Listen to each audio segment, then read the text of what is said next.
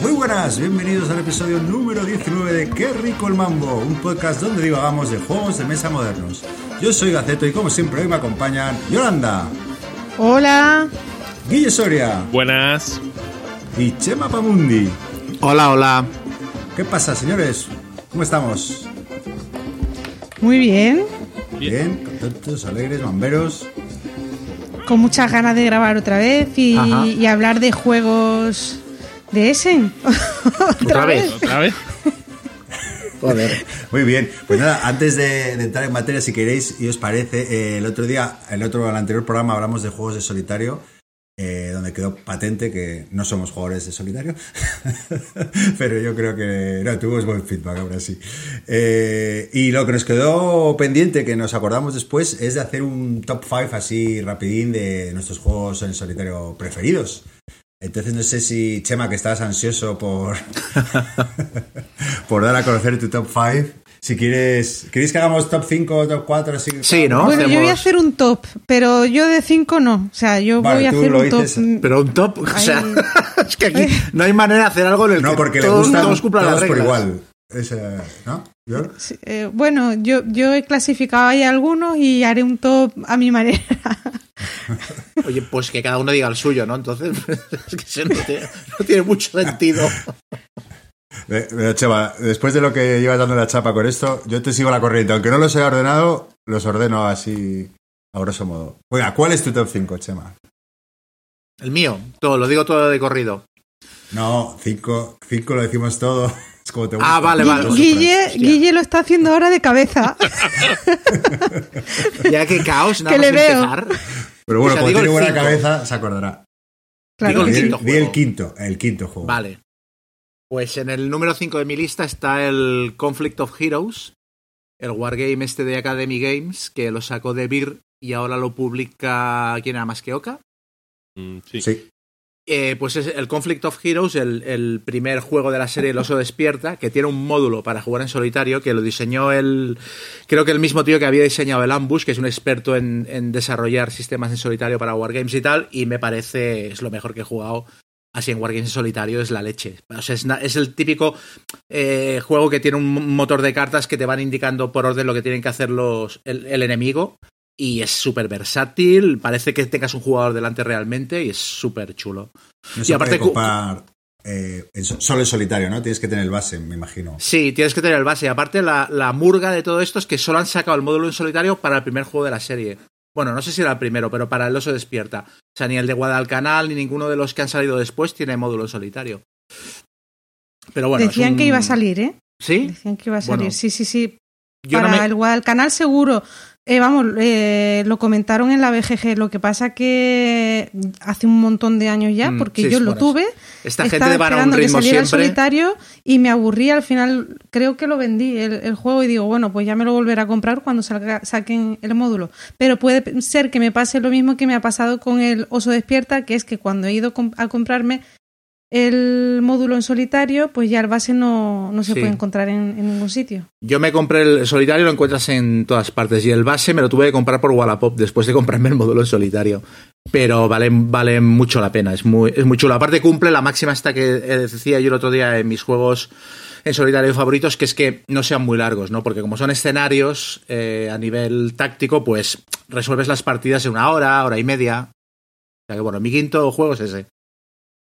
Bien. Venga, Guille, que, Ya. que- que ya veo que se está encendiendo una bombilla. Sí, hombre, sí, tengo una lista. Yo mi quinto juego probablemente sea el Gloomhaven, pero la versión Jaws of the Lion, porque es un poquito más sencilla para jugar y montarla en un segundito. Dura un poquito más de los 15-20 minutos cada partida, pero es un juego táctico muy chulo, el Gloomhaven, que vamos a contar. Y en solitario la verdad es que se juega bien y se juega mejor. Esto de no tener que coordinarte con otro, siempre sabes qué va a hacer tu compañero. Con un manco, ¿no? Mejor, mejor uno solo que. Muy bien. ¿Yol? Venga, eh, voy a haceros caso, lo estoy haciendo, o sea, lo voy a ordenar así espontáneamente. No, no, da igual. Eh, yo voy a poner el Arkham Horror, o sea, que no hace falta mucho hablar de él, pero eh, aunque es verdad que la gente dice que a dos, pues mola muchísimo más por la interacción entre los jugadores, pues compartir la historia con otra persona y tal, yo lo juego en solitario y lo disfruto muchísimo tal cual. O sea que, venga, lo pongo en el quinto. Pudí ponle el apellido, aunque supongo que hablas del de. Arkham Horror LCG, sí, sí, sí, sí, exacto. Pues yo en el 5 pongo... Eh, bueno, yo he cogido realmente los que juego, no los mejores o no, porque tampoco me considero un jugador solitarios. Pues el, número 5, Expansión Polis, porque es uno que le echan... Porque sí, tenía que echarle muchísimas partidas. Y, pero bueno, me gusta sobre todo la, el solitario. De hecho, a 2 y 3 no me gusta menos. Y, bueno, por la gran variabilidad de las partidas, ¿no? Que tienes muchísimos objetivos y bueno, me gusta mucho. Y luego lo que comentamos de los retos, ¿no? Que, también se... Eh, pues eh, hubo un usuario, no sé si es Vince que cazo, creo que es, que, empezó un, reto y, la verdad que fue muy chulo como la gente siguió la... Lo seguimos mucho, sí. y mira, yo no he puesto ningún juego pequeñito, pero si tuviera que poner alguno, yo creo que ponía ese también porque pica muchísimo. Es un reto porque son, o sea, sacar la puntuación, llegar al objetivo es complicado y está, está muy bien. Muy bien, Chema, ¿cuál es tu número 4? Eh, ¿Yo lo ha dicho el suyo, el 5? O... Ah, sí. sí, sí, Yo tengo la cabeza hoy. Eh, mi número 4 es Legendary Encounters Alien que he dudado si meterlo o no en la lista, porque en general los juegos que tienen alguna, alguna mecánica que se pierde cuando juegas en solitario, tiendo a, no ponerlos en este tipo de listas. Y en este caso, el Legendary Encounters tiene una mecánica que es que algunas cartas se las puedes jugar a, un compañero para que las utilice, tienen una, tienen una regla que te permite jugarlas y claro, eso en solitario se pierde. Y luego aparte, en solitario, como que concentras más cartas en un solo mazo, el juego se hace bastante más sencillo. Con lo cual quiero eh, quiero em, destacar que a mí me parece un juego digno de entrar en esta lista si juegas con la expansión también, con la, con la primera expansión que sacaron, que te añade cartas para meter un modo difícil a los escenarios y con eso para mí se corrige el exceso de o la falta de dificultad que tiene jugado en solitario el juego base. Pero me parece un pepinazo. ¿Guille? Yo aquí voy a uno también de campañas, que es El Señor de los Anillos, Tierra Media. Es un juego con una app entonces, que se juega cooperativo o que puedes jugar en solitario, decidiendo cuántos héroes llevas. Yo suelo jugarlo con dos y eh, funciona bastante bien. Eh, además, ya ahora mismo con la expansión hay cuatro campañas distintas y cada campaña son 10-12 escenarios, así que tienes para jugar todo lo que quieras. ¿cuál es tu cuarto? Eh, The City of Kings, que también he hablado en el podcast. Es un juego que me encanta jugarlo en solitario porque eh, plantea un puzzle que es bastante complicado y jugarlo con otra persona en plan colaborativo no, o sea, no me sentiría tan cómoda porque es un juego que me produce AP, me gusta sentarme tranquilamente y, ver bien la jugada y tal, lo disfruto mucho sola y, es un juego temático eh, euro mm, muy chulo. Vamos, ya hablé de él. Te puedo hacer dos preguntas muy rapiditas, porque es que lo he visto a un precio más o menos razonable. Es, eh, cuánto puede durar una sesión y luego si ocupa mucho espacio de mesa, porque yo em, estoy buscando ahora juegos que no me, que no me conlleven mucho de, ni del uno ni del otro, para poderlos jugar una tarde, recoger y dejar la mesa limpia y tal. A ver, no creo que sea el ideal para ese plan. Hmm. A ver, hay escenarios que son más cortos y otros que son más largos. Hay escenarios que te pueden durar una horita y hay otros que te pueden durar una tarde entera. Eh, lo que pasa es que es verdad que desplegar el juego, si no lo tienes a lo mejor muy bien ordenado y muy bien distribuido en la caja, pues te lleva su tiempo desplegarlo, igual que recogerlo. Y luego, em, ¿Qué te iba a decir? Me has preguntado por. Eh, bueno, si ocupa en mesa. Sí, ocupa bastante en mesa. O sea, yo tengo una mesa enorme. Es de, dejarlo montado. Sí, sí, sí, sí. Vamos, de hecho, yo cada vez que lo he sacado mm, para jugarlo, no juego una partida. Lo dejo montado en la mesa unos cuantos días y voy jugando varios escenarios, varios capítulos, y, así es como. O sea, que creo que. que, para, cuando vuelva, para cuando vuelva a Barcelona. Mm. Muy bien, pues ese era el número 4. Eh, yo en el número 4 pongo a Campos de Arle, que, en el confinamiento, bueno, es un euro que yo creo que he hablado ya, pero bueno, que me, gusta mucho, eh, de mis preferidos de V, y a uno va, muy bien, ¿no? No sé si es por la amplitud de acciones que tienes, que, bueno, pues que mentalmente estás tranquilito un día en tu casa, pues dices, ah, pues esta, esta, pero vamos, a mí me gusta mucho y a tanto a dos, que es mejor, pero a uno funciona muy bien también. Chama, tu número 3. Pues mi número 3 es Viernes, de No, es- Friese, ¿no? No iba a hacer una broma mala. Viernes, estuve dudando entre Viernes y, y Onirim como representante de juegos pequeñitos, pero eh, Onirim me gusta más en aplicación que en físico, porque estás- tienes que barajar las cartas cada 10 segundos y me raya. Y en cambio, Viernes tengo la aplicación también y me parece que pierde mucho jugar en la aplicación. Es un juego que gana mucho en físico tocando las cartas y tal. Y bueno, es un deck builder que me parece brillante, con muy poquitos elementos, lo de darle la vuelta a las cartas para darte puntos y habilidades y tal, que puedas elegir los niveles de dificultad cada vez, el final de la partida que te pegas contra el barco pirata que llega, o sea, es en, en muy poquita caja y muy poquitos componentes, es- me parece que es una aventura estupenda. Yo, mi número 3 es el Too Many Bones, del que hablé en el programa anterior. Es un juego muy pensado para solitario, aunque se pueda jugar con poco operativo. Y yo creo que poco más que añadir. Vale, eh, yo tengo. eh, yo, yo voy a decir ya. Estamos en el tercero, ¿no? Sí. el, Sí. el tercero y el segundo, ¿vale? Vale. Es que los habían metido en la misma categoría eh, porque son juegos que tienen automa.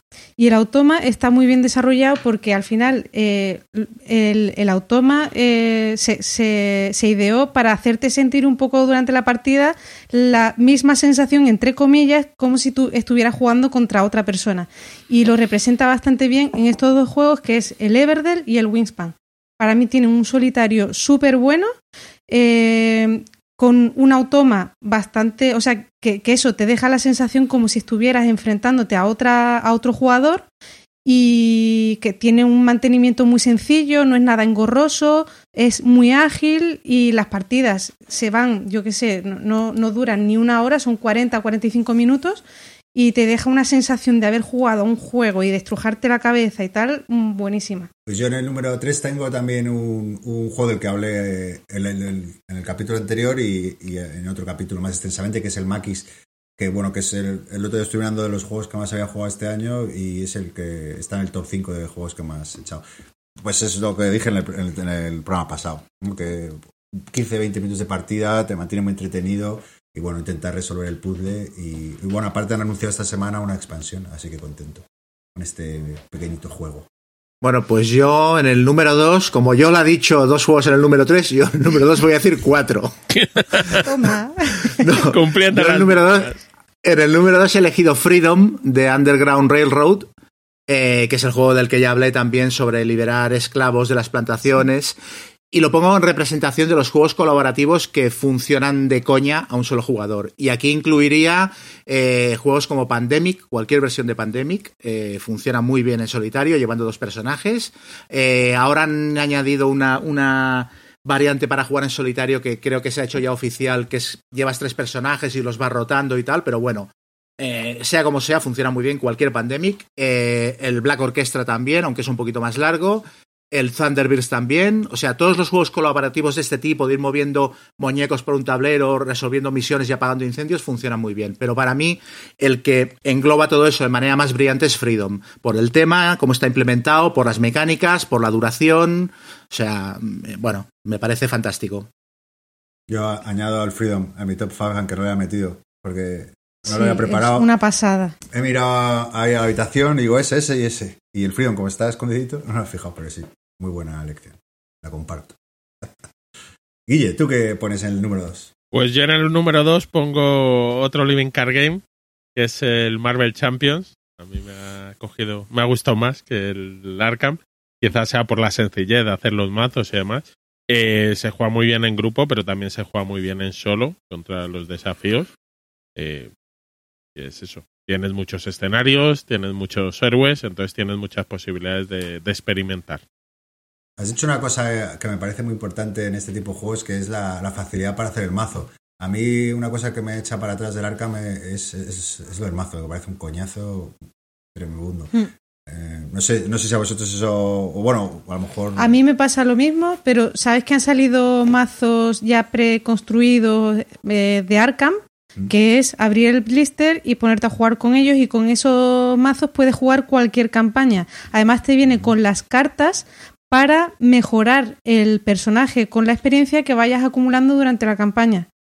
Así que para la gente perezosa así en ese plan como nosotros, o sea, porque yo me incluyo, mm, pues está súper bien. Sí. Interesante. Lo que yo he visto con el Legendary Champion respecto a lo de si es más fácil o menos fácil, al final lo que ocurre es que el Arkham no lo fui jugando tanto al principio, sí me lo fui comprando, pero no lo fui jugando. Y eh, en cuanto entran unas cuantas expansiones se vuelve mucho más complicado. Si estás al día a día es relativamente sencillo, porque conoces las cartas, conoces cómo funciona, pero si dejas pasar es el problema de los Living Card Games, yo creo, respecto a la dificultad. Guille ha dicho eh, Legendary Champions. Ha hecho, ahí- ha hecho un mashup Ah, de juego. sí, Estaría guay. este, siempre lo llamo así, pero no, es el Marvel Champion. Guille, pero eso es como el Magic, ¿no? Que yo he empezado a jugar ahora cuando han salido todas las expansiones mm, habidas y por haber y hay conceptos, ¿sabes? Y al final los aprendes. O sea, con el Arkham Horror, las cartas nuevas y las los conceptos nuevos que van apareciendo en las nuevas expansiones y tal, yo creo que al final buscas en internet y tal y, y terminas sacándolo, ¿no? ¿Te referías a eso, supongo, Sí, no, pero un poco que ahora, mira, ahora nosotros, cuando juego solo no, porque me lo preparo antes, pero ahora estamos jugando vía tablet con MacLeod, pues solo jugar algunos sábados, y realmente muchas veces quedamos y dos minutos antes decimos, oye, vamos a pegar a este, ¿quién quieres llevar? Yo a este con este aspecto, tú a este con este aspecto. Y como nos los conocemos, tú te haces el mazo en cinco minutos. Eh, cosa no. Porque eso, eso al final es conocer el pool de cartas más que la dificultad o no de las reglas o de saberes. Mm, Mm. Eso, el Sí, saber sí. qué carta es, cuál te gusta y cómo funciona. Yo, el tuyo lo has anunciado, ¿no? Sí, sea, yo ya lo he anunciado. Venga, para el siguiente. Yo, ¿Qué muy parecido a tu número 2, que, que, que también utiliza el automa, que es el Tuscany. Y bueno, por lo que has mencionado, que yo creo que, que logra muy bien simular lo que sería un segundo jugador. Y que bueno, el objetivo es conseguir puntos, eh, o sea, 25 puntos en 7 turnos. Pero lo que me mola es la escalabilidad del juego, ¿no? Que como, como el Tuscany tiene, yo tengo el original que tiene las 12 ampliaciones, pues vas primero en modo campaña, ¿no? Vas intentando pasarlas una a una. Y bueno, me, como me encanta este, pues a solitario también me gusta. Y en el confinamiento ligado. Venga, top 1, Chema. Bueno, pues yo, eh, retomando esto que habéis dicho de que es un coñazo hacerse mazos en el Arkham Horror, yo después de toda la vida jugando a Magic, como decía el, teniente Kilgore en Apocalypse Now, me sobran huevos para hacer surf en esta playa. Y mi juego favorito en solitario es Arkham Horror, porque a mí una de las cosas que me molan es hacerme el mazo y darle vueltas a qué carta me meto, cuál no y tal. De hecho, ahora he estado jugando la campaña de Innsmouth, que ha salido nueva. El primer escenario eh, fregó el suelo con mi cara como 10 veces y me lo pasé bomba repitiendo y repitiendo y repitiendo el primer escenario, ajustando el mazo cada vez. Quito dos cartas, meto estas otras dos, necesito más sinergias entre combate y exploración y investigación. Mm, O sea, a mí eh, me flipa, es una parte de, los juegos de cartas eh, coleccionables o, Living Card Games que me gusta mucho. Y en el Arkham Horror está muy bien implementado porque está en su justa medida. No me parece que sea tan, tan quebradero de cabeza. Y el juego me parece una pasada a, a- todos los números de jugadores. Creo que su sweet spot quizás es dos jugadores, pero yo lo he jugado a tres y a cuatro y es una fiesta y en solitario funciona también de maravilla. Me parece, me parece una obra maestra, sinceramente. Pues yo, mi solitario preferido se acerca mucho a uno de mis juegos o mi juego de tablero preferido ahora mismo, que es el Terraforming Mars. Igual que el mío. Sí. Había, corríamos ese riesgo. Lo estaba pensando si preguntarte antes, porque está muy chulo. Eh, juegas o a hacer un número de puntos o a terraformar Marte, eh, que ambas cosas son difíciles en un número de turnos.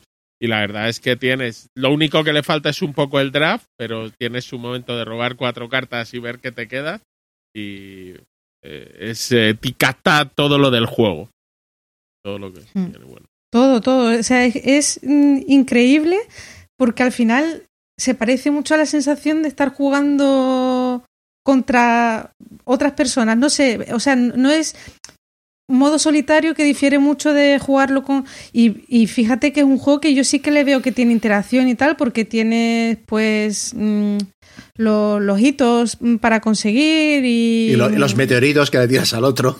Exactamente, o sea, tiene poquita interacción. O sea, no hay gente que, que, que lo tacha eso, de que tiene poca pero algo tiene, pero en el solitario no la echas de menos. O sea, estás ahí intentando desarrollar tu, ¿sabes? Tu, tu carta blog, o sea, con, sí, con las cartas y tal, y, y, vamos, yo termino muchas partidas de pie.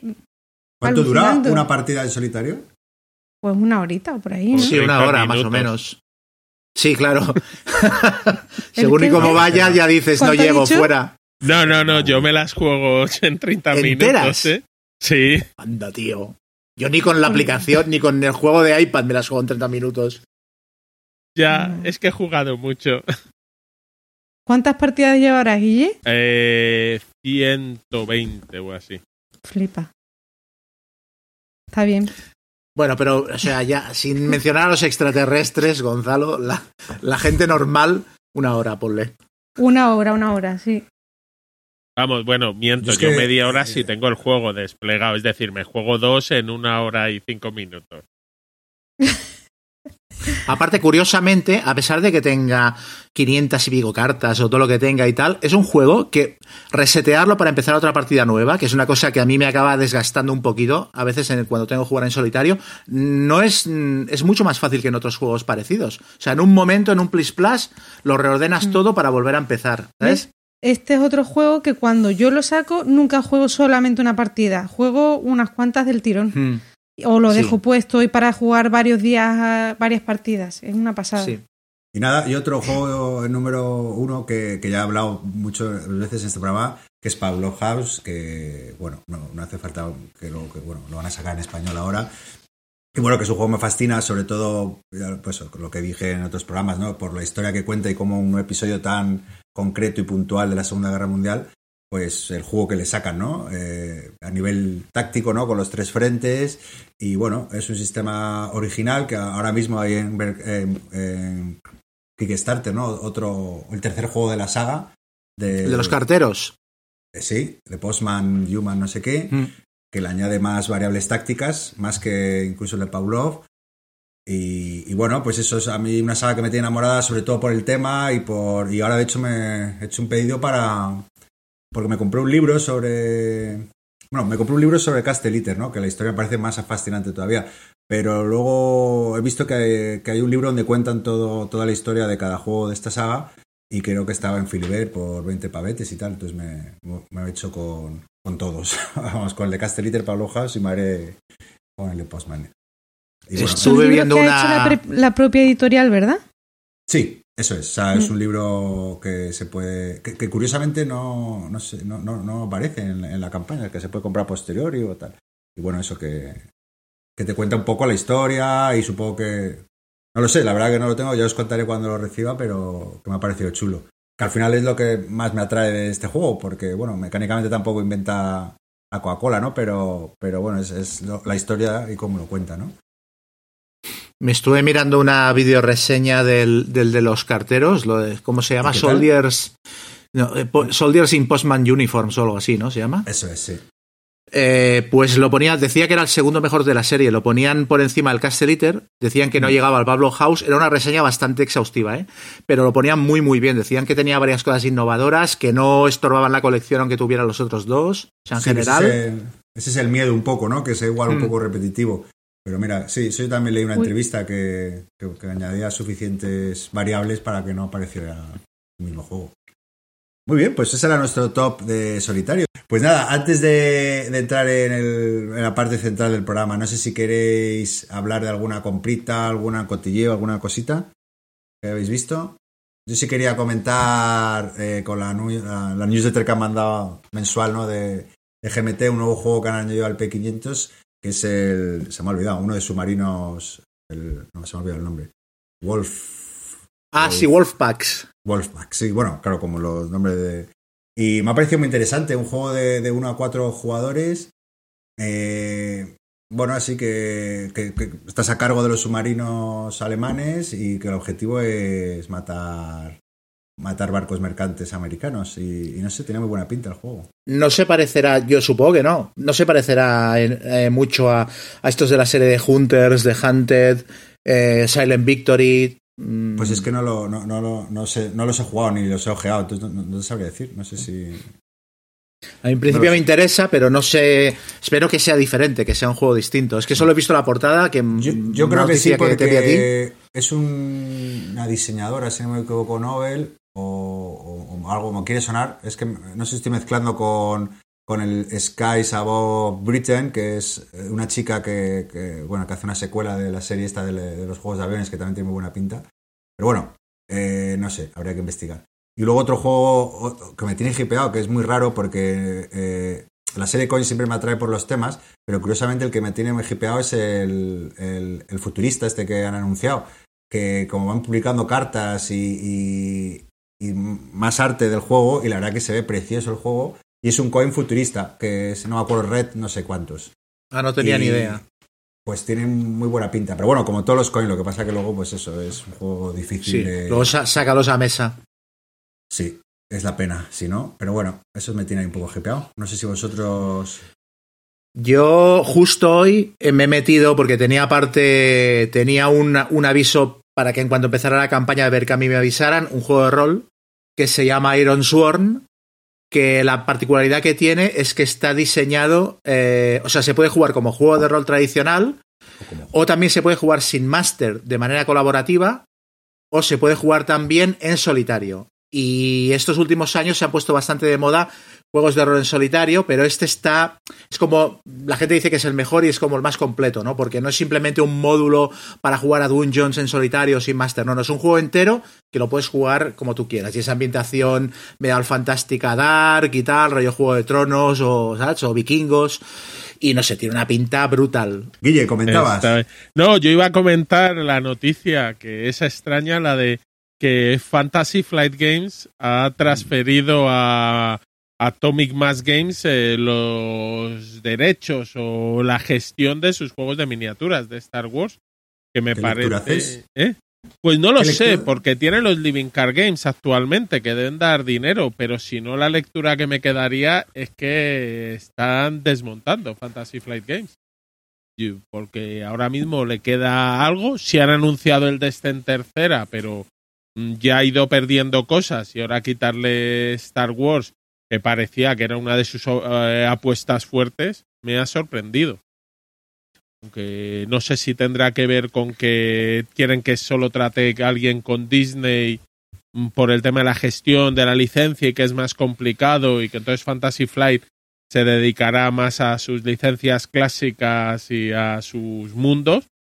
Pero la verdad es que me ha sorprendido, he dicho, uy, que, que poquito a mí va a quedar. Suena más, me suena más a movimiento por parte de Disney para recuperar todos los derechos del merchandising y franquicias que tengan por ahí sueltas de Star Wars y tal. Y reordenar un poquito como tienen el tema, que algo que afectará directamente a Fantasy Flight. Pero sí que es verdad que escama, ¿no? Junto con las noticias que hemos estado oyendo estos últimos meses y tal, de que han cerrado, ¿sabes? Pero vamos, Atomic Max Games en us, yo creo es un estudio independiente, pero pertenece al grupo Asmodee. No es que lo haya sacado Disney de, de Asmodee para recuperar, entonces. Hmm. No sé, iremos viendo. Iremos viendo a ver qué pasa. John, tú tienes, a, antes de, estábamos hablando de que antes de meternos en vereda con las reseñas, no sé si, Sí. si has comprado algo, si Yo- te curioso algo. No, yo quería hacer una recomendación porque me he vuelto loca con, con la serie esta de Gambito. O, sí, Gambito de Dama. Y, joder, es que he leído una noticia. eh, a raíz de la serie esta, se han federado no sé cuántos miles de jugadores más en, en, en- ajedrez y, no sé cuántas mujeres que, o sea, que no había habido un crecimiento tan fuerte de ajedrez en años. O sea, que en, poquitos meses había crecido tanto como en los últimos cinco años. Y Qué me ha parecido brutal. O sea, la serie me ha- o sea, es súper recomendable. Es muy, muy emotiva y muy emocionante. Cuenta la historia de una niña que, bueno, es huérfana, está en un orfanato y allí el celador le, le enseña a jugar al ajedrez y un poco su vida eh, desde niña hasta que se hace una jugadora, pues, de mucho nivel, ¿vale? Dejémoslo ahí. Y, y a mí me ha apasionado, me ha, me ha recordado mucho cuando mi abuelo me enseñó de pequeña a jugar al ajedrez, que yo soy malísima, pero ahora lo he retomado otra vez, me ha apuntado, bueno, eh, estoy eh, jugando una aplicación que se llama chess.com que te analiza las partidas, te dice dónde te equivocas, te dice cómo mejorar la IA contra la que juegas, puedes elegir una IA que, que va aprendiendo a, a- a tu mismo ritmo, es decir, tú cuando empiezas a jugar contra él se da cuenta de lo malo que eres y a medida que vas jugando más partidas y tú vas mejorando tu nivel, él también lo va mejorando, entonces no es tan frustrante como empezar a jugar ajedrez en otra en otro tipo de aplicaciones que desde la primera partida la IA pues aunque sea el nivel fácil pues tiene bastante nivel como para enfrentarte con ella y ganar alguna alguna vez. Te propone ade- además yo que sé ejercicios de táctica cuando terminas o sea es una pasada. Vamos, y me he reencontrado con este juego y estoy flipando alucinando Que, f- que eres, formas tú misma parte de esa estadística que mencionaba Sí, la sí, sí, sí, sí, sí. Eh, se lo he mandado antes a no sé quién y le he dicho, mira, ya no me siento tan sola porque pensaba que era yo la única loca que se había vuelto loca otra vez con, con el ajedrez y no, parece que le está pasando a mucha gente. Y la serie está muy bien hecha, muy, muy bien hecha. Me gusta Mira, mucho. esto que dices de la, de la inteligencia artificial que rebaja el nivel para ponerse al tuyo es lo que hace Guille cuando jugamos con él a un Eurogame, ¿no? Que, que baja el nivel para que le duremos hasta el final de la partida y estar entretenido. Claro. Para no desmotivaros tanto, ¿no? Sí, sí. Cuando jugamos al Argent, eh, más o menos hizo eso. Sí. Sí, Yo lo 12 recuerdo. puntos de victoria, hizo 10. Nos se dio uno a cada uno, a, a Gonzalo y a mí. Y de rebote que lo conseguimos, porque Sí. daban, uno daban puntos al segundo. Una vez. No fue así. Hice ocho puntos y vosotros hicisteis dos cada uno. Ah, Qué bueno. mancos, por Dios. Porque había En dos fin. puntos de Gonzalo que solo se los daban al que era el segundo en una categoría. Luché por eso toda la partida, era mi objetivo. Bueno, pues esto ha sido la parte introductoria. Eh, si queréis, vamos ahora con la parte central, eh, que son las reseñas de lo que hemos estado jugando. Vamos allá.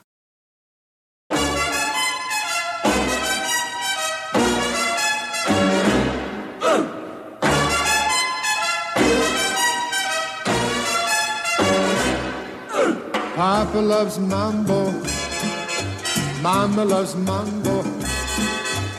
Look at him sway with it, getting so gay with it, shouting olay with it. Wow. Papa loves mambo. Por cierto, no, no- no sé, no he comentado que, que hoy, hoy iba en el coche y, y de repente escuchando a un guitarrista japonés que, que, bueno, X, y, y, y de repente empieza a tocar la canción de Qué rico el mambo en guitarra. Eh, eh, La vamos a poner luego un programa, yo, o para finalizar el programa la ponemos, luego te la mando. Venga, venga, que, venga. que estaba yo muerto de la risa, yo, madre mía. Bueno, hoy, hoy voy- oyente. sí, sí, hoy voy a empezar yo, si os parece, que siempre me quedo el último. homenajeándonos. Exacto, exacto. Y, y voy a empezar porque tengo muchas ganas de hablar de este juego, que llevo varios, varios programas intentando, pero bueno, no había hueco. Y no es, bueno, es el Versalles 1919, ¿no? Que es eh, un, bueno, un juego que, que representa eh, o intenta representar ¿no? el, tratado de paz que ponía fin a la Primera Guerra Mundial. Y bueno, eh, en este tratado de Versalles o en esta reunión, pues, pues Francia, Gran Bretaña, Estados Unidos y muchos países. Y bueno, se rubricó esa paz con Alemania, donde se declaraba única responsable a, a- misma Alemania, ¿no? Y, y bueno, pues eh, también eh, se juntó la florinata de la diplomacia mundial, ¿no? Un éxito. por- un éxito, un éxito. Un éxito fue ese tratado. Sí, sí, sí. Eh, Sí. La verdad que la de consecuencias que tuvo este tratado, ¿eh? la verdad que luego si lo investigas un poco. Sí, la bueno, pues, Segunda eh, Guerra Mundial. Sí, Sí. ni más ni menos. Y bueno, pues eh, en este tratado, pues yo que sé, pues estaban ahí, ¿no? Representando estos países que mencionó, pues Clemenceau, Lloyd o, Wilson, ¿no? Como, como personajes eh, históricos. Y, bueno, esta es un poco la premisa de Versalles, que es, eh, bueno, es el nuevo juego de Mark Herman y, en el que en el diseño también participa el Geoff Engelstein. Es un juego editado por GMT. Es el volumen 2 de unas, una colección, una serie de juegos que se llama eh, Hombres de Estado, ¿vale? No, y que, bueno, cuyo primer volumen era Churchill, del que luego compararé un poquito, y que cuyo tercer volumen es el Congreso de Viena que mencionó yo, el que probó creo que en las, en las eh, el año pasado, que es de un autor español, Fran Espárrago, que le da una vuelta de tuerca al Churchill. Y bueno, ¿de qué va este Versalles? Pues es eh, un juego de uno a cuatro jugadores. Cada jugador representamos una nación y básicamente el juego consiste en ganar temas políticos. También mantener la felicidad de, tu país, ¿no? Y, cumplir una serie de objetivos que se van a ir desvelando a, a, lo largo de la partida. Eh, el tablero, pues hay dispuestos una serie de temas políticos. Dos, dos de esos temas forman lo que es la sala de reuniones actuales y tres están en la sala de espera, ¿no? Que son cartas. Y bueno, principalmente el juego va a pelearse por esos temas. Eh, ¿Cómo lo vamos a hacer? Con unos cubos de influencia. Cada jugador cuenta con 15 cubos de influencia que eh, en su turno los va a distribuir como quiera para intentar ganar por mayorías ese, ese tema político. Eh, el turno es muy sencillo, tienes cinco acciones posibles, tres acciones políticas y dos militares que son opcionales, estas, estas dos militares. Y bueno, eh, tú estás obligado a hacer una acción política ¿no? en tu turno, que, que, puede ser colocar influencia, como os he dicho. La gracia está que tienes que colocar en dos de los cinco temas. Digo gracia porque, porque no es baladí, porque cuando está lleno de cubos todos los temas, eh, eh, si no tienes cubos suficientes, no vas a poder poner, entonces no vas a poder hacer esa acción. Recuperar la influencia o ejecutar un evento, ¿no? El evento de las cartas, vamos, se, se ejecuta normalmente cuando tienes mayoría de cubos en una carta política. Eh, y, si la gano, pues lo que me da son puntos para el final de la partida y ejecutar uno de los diferentes eventos que tiene la carta, que normalmente es fastidiar a los rivales, o a ti mismo o a quien sea. O sea, nunca son en positivo, siempre negativo, ¿vale? y lo interesante también, que es una, una, una, solución de diseño que me parece muy acertada en este juego para fomentar la negociación, que básicamente se trata de eso, es que la carta, una carta de evento, no la ejecuta solo el que tenga mayoría, sino que la puede ejecutar un jugador que no tenga mayoría, simplemente que tenga presencia en esa carta. Y, digo que me parece muy interesante porque eso fomenta el que, el que, oye, yo te ejecuto esta carta que te beneficia a ti, si a cambio me ejecutas este evento de dicha carta, o, o a cambio del nuevo evento que salga, o bajas esta a la sala de reuniones actuales. Vamos, que fomenta, fomenta el que haya diálogo, ¿vale? Y luego están las acciones militares, y ya no me detengo mucho más en las reglas, que, que básicamente son poner fichas en diferentes tracks, que los tracks representan a las diferentes regiones del mundo. Europa, África, etcétera, y, que te sirven para defenderte eh, siempre y cuando tengas intereses en dicha región, o sea, en función de las cartas que tú vas ganando de determinada región, pues si tú tienes tres cartas de Europa, te va a interesar colocarte en el track de Europa para defenderte cuando haya alguna revuelta, un levantamiento, ¿vale? Y, o simplemente para, para atacar a otro, a otro jugador. No es atacar la palabra europea, pero bueno, por no enrollarme con, y entrar tan al detalle, y bueno, tampoco hay mucho más, ¿no? No me quiero enrollar con las reglas. Al final de la partida, pues eh, se puntúan las cartas que hemos ido ganando. Eh, el track de felicidad, pues tú tienes un track, entonces si, eres el jugador que más felicidad tiene, pues más puntos tendrás al final de la partida. Y también los puntos obtenidos por las cartas de objetivo, que es una carta que se determina cuando hay el primer levantamiento, ¿no? Entonces, bueno, eso es eh, un poco el resumen del juego. ¿Y qué me parece el juego? Pues primero la brocha gorda y luego ya entro un poco al detalle. Pues en líneas generales, eh, bueno, tiene todos los elementos de un juego que a mí me, atrae mucho y, me ha parecido un muy buen juego, ¿no? De negociación, con reglas muy accesibles para lo que es un juego de GMT y una edición muy bonita, cuidada, aunque cara, bueno, si, si entraste, yo lo pillé por prior de esto y bueno, no me, salió nada mal de precio. Eh, me parece muy interesante la gestión de los 15 cubitos de influencia, que es lo que te permite ganar las mayorías. Y lo que os comentaba antes, el hecho de tener que poner obligatoriamente dos en, en dos sitios en tu turno, pues eh, le añade mucha tensión, porque, como os comentaba, en función de los cubos que haya previamente vas a poder o no hacer esa acción. Y entonces es un juego, pues eso, que, que hay que tener muy en cuenta el timing tuyo a la hora de colocar los cubos y de los rivales, ¿no? Tienes que intentar prever cuándo van a ejecutar una carta, con cuántos cubos se van a quedar el siguiente turno. Eh, y bueno, eso es un poco así el, core del juego, ¿no? Eh, y bueno, en la gestión de esa influencia, pues eh, es lo que digo, que es donde está el corazón del juego. Y luego es un juego que también induce muy bien a la negociación, eh, con todos los eventos, cuando tienes diferentes eventos y pues tienes que elegir entre uno de ellos, ¿no? Y, y bueno, al final pues es, es, lo que impulsa un poco es el motor del juego, ¿no? Que es la negociación, el charloteo y de eso al juego, de, de negociar, oye, eh, no, no, ejecutes este evento, eh, yo te bajo la siguiente carta, mira el evento que viene, mejor sé bueno conmigo, ya sabéis, ¿no? Y, y bueno, esto, todos estos elementos, pues eh, eh, me parece eso, creo que están muy bien conectados, el juego mecánicamente funciona muy bien. Eh, y bueno, es un juego en definitiva alegre y vivo.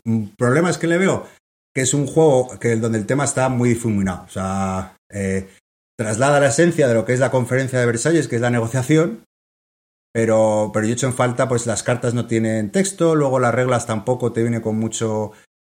En vez de eso, te cuentan, eh, las reglas lo que te viene es, te cuenta cómo surgió la idea del juego, ¿no? Que el Geoff Edelstein este se le había ocurrido hacer un... Le encantaba el Churchill y dijo, hostia, pues sería guay hacer uno sobre Versalles.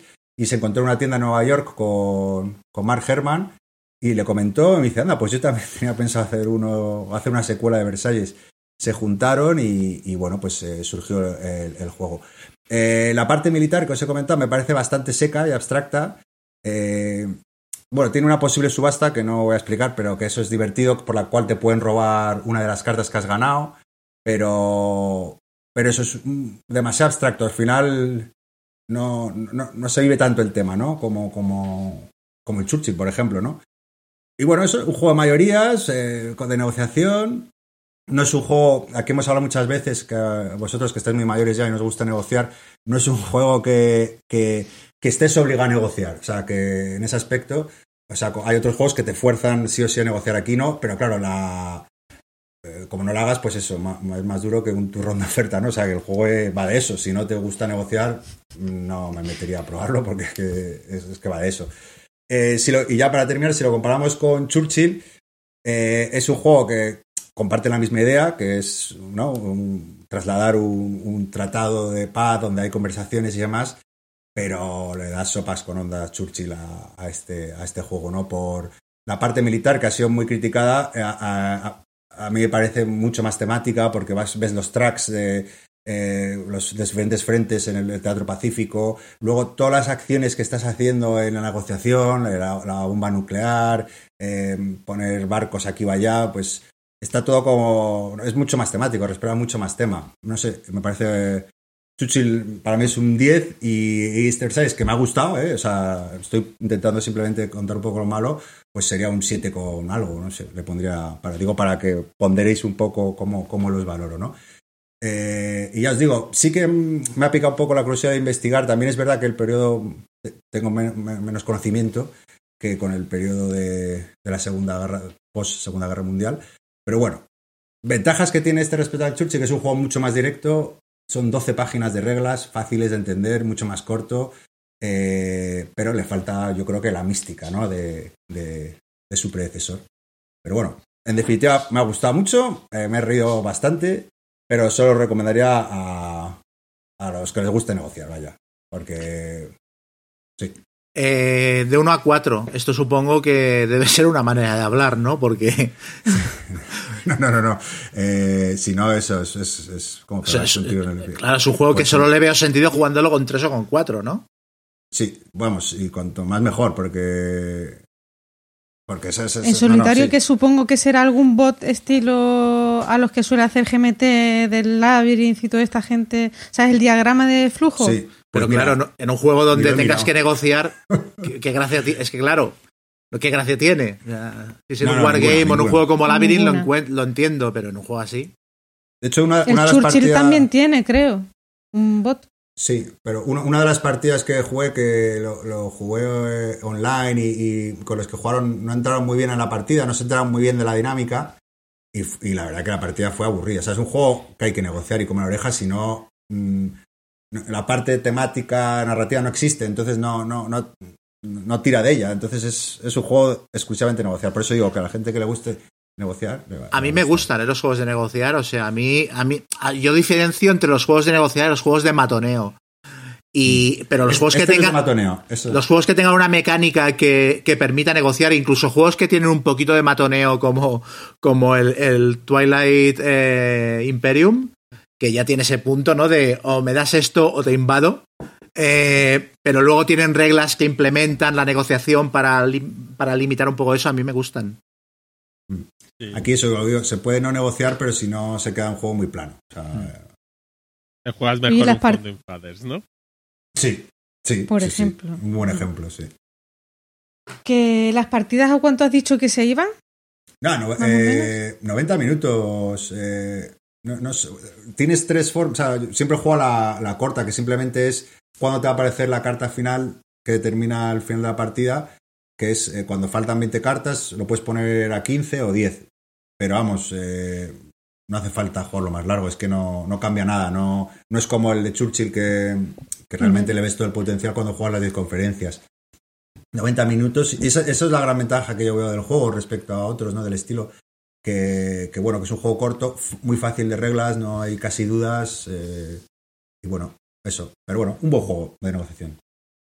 Y le tienes manía al Pericles, para no mencionarlo, en la serie de Great Statements. Eh, no, porque no, no forma parte de, de la serie, creo. Esa es, es de Mark Herman, pero no forma parte de la serie de Hombres de Estado. Por lo que he leído, creo. Pero el Pericles me, me- no es que le tenga manía, es que no, no me atrae tanto ese periodo histórico. Básicamente, pero. Y luego que no me, sé- no me terminó de convencer la. la- Lo de dos la- contra dos y Eso, luego nos dos. Eso es. A mí el es. Pericles me pareció un tostón cuando lo jugué, pero, pero atómico. También he de decir que jugamos con el, el- el que, el dueño del juego, eh, jugamos con él y se trajo el juego y se había leído como las cuatro primeras páginas de reglas.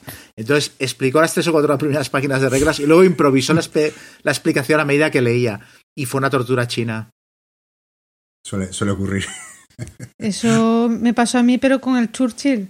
La primera partida, que, la- que duró un día entero, porque las reglas, el que trajo el juego las llevaba regular y claro, entre Mortal, consultas y tal, el día entero.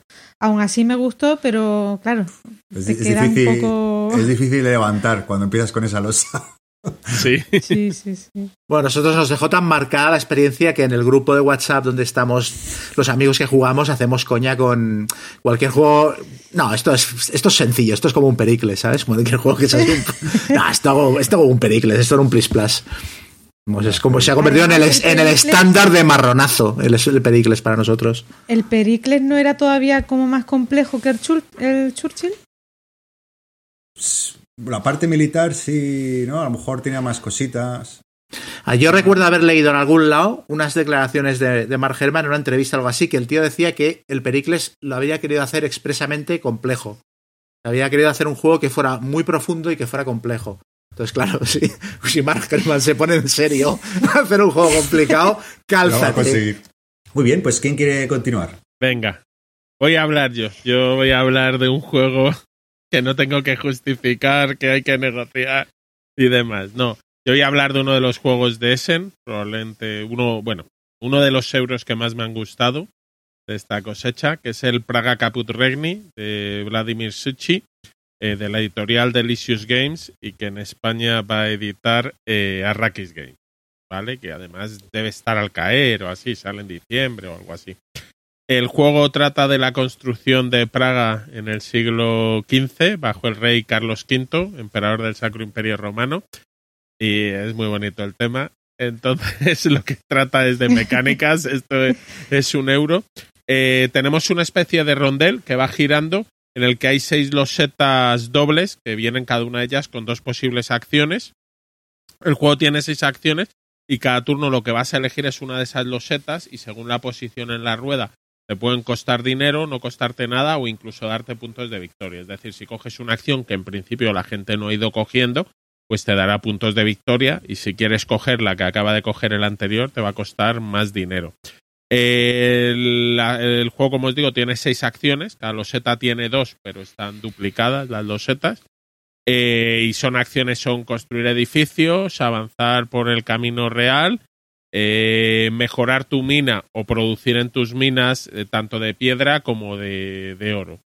Eh, las mecánicas mm, son relativamente sencillas. Las reglas, es verdad que las reglas tienen como 20 o 24 páginas, pero luego ves que es que está muy explicadito todo. La primera vez lo ves. Y engrasa muy bien las mecánicas. Deja muy buenas sensaciones. Es un juego en el que en teoría tiene cada jugador 16 acciones a lo largo de la partida. Puedes conseguir algún bonus que te deja hacer alguna acción más, pero no lo, no, no lo consigues. Entonces no vas a poder hacer todo lo que quieras y vas a tener que ver cómo rascas puntos de, de donde puedas y dónde adelantarte a otros o, cómo gestionarlo. Eh, la presentación es muy chula, aunque en mi opinión han puesto ahí unos elementos en 3D para vendérnoslos un poco más que sirven para poco.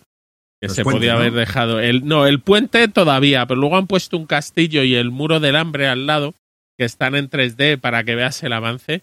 Y son casi más incordio.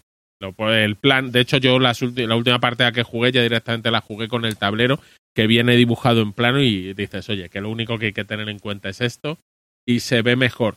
En ese sentido es verdad que si juegas de esa manera es de los juegos que lo hacen un poco incómodo para verlo. Tienen que estar cuatro, dos y dos a cada lado del tablero y además un poquito apartado.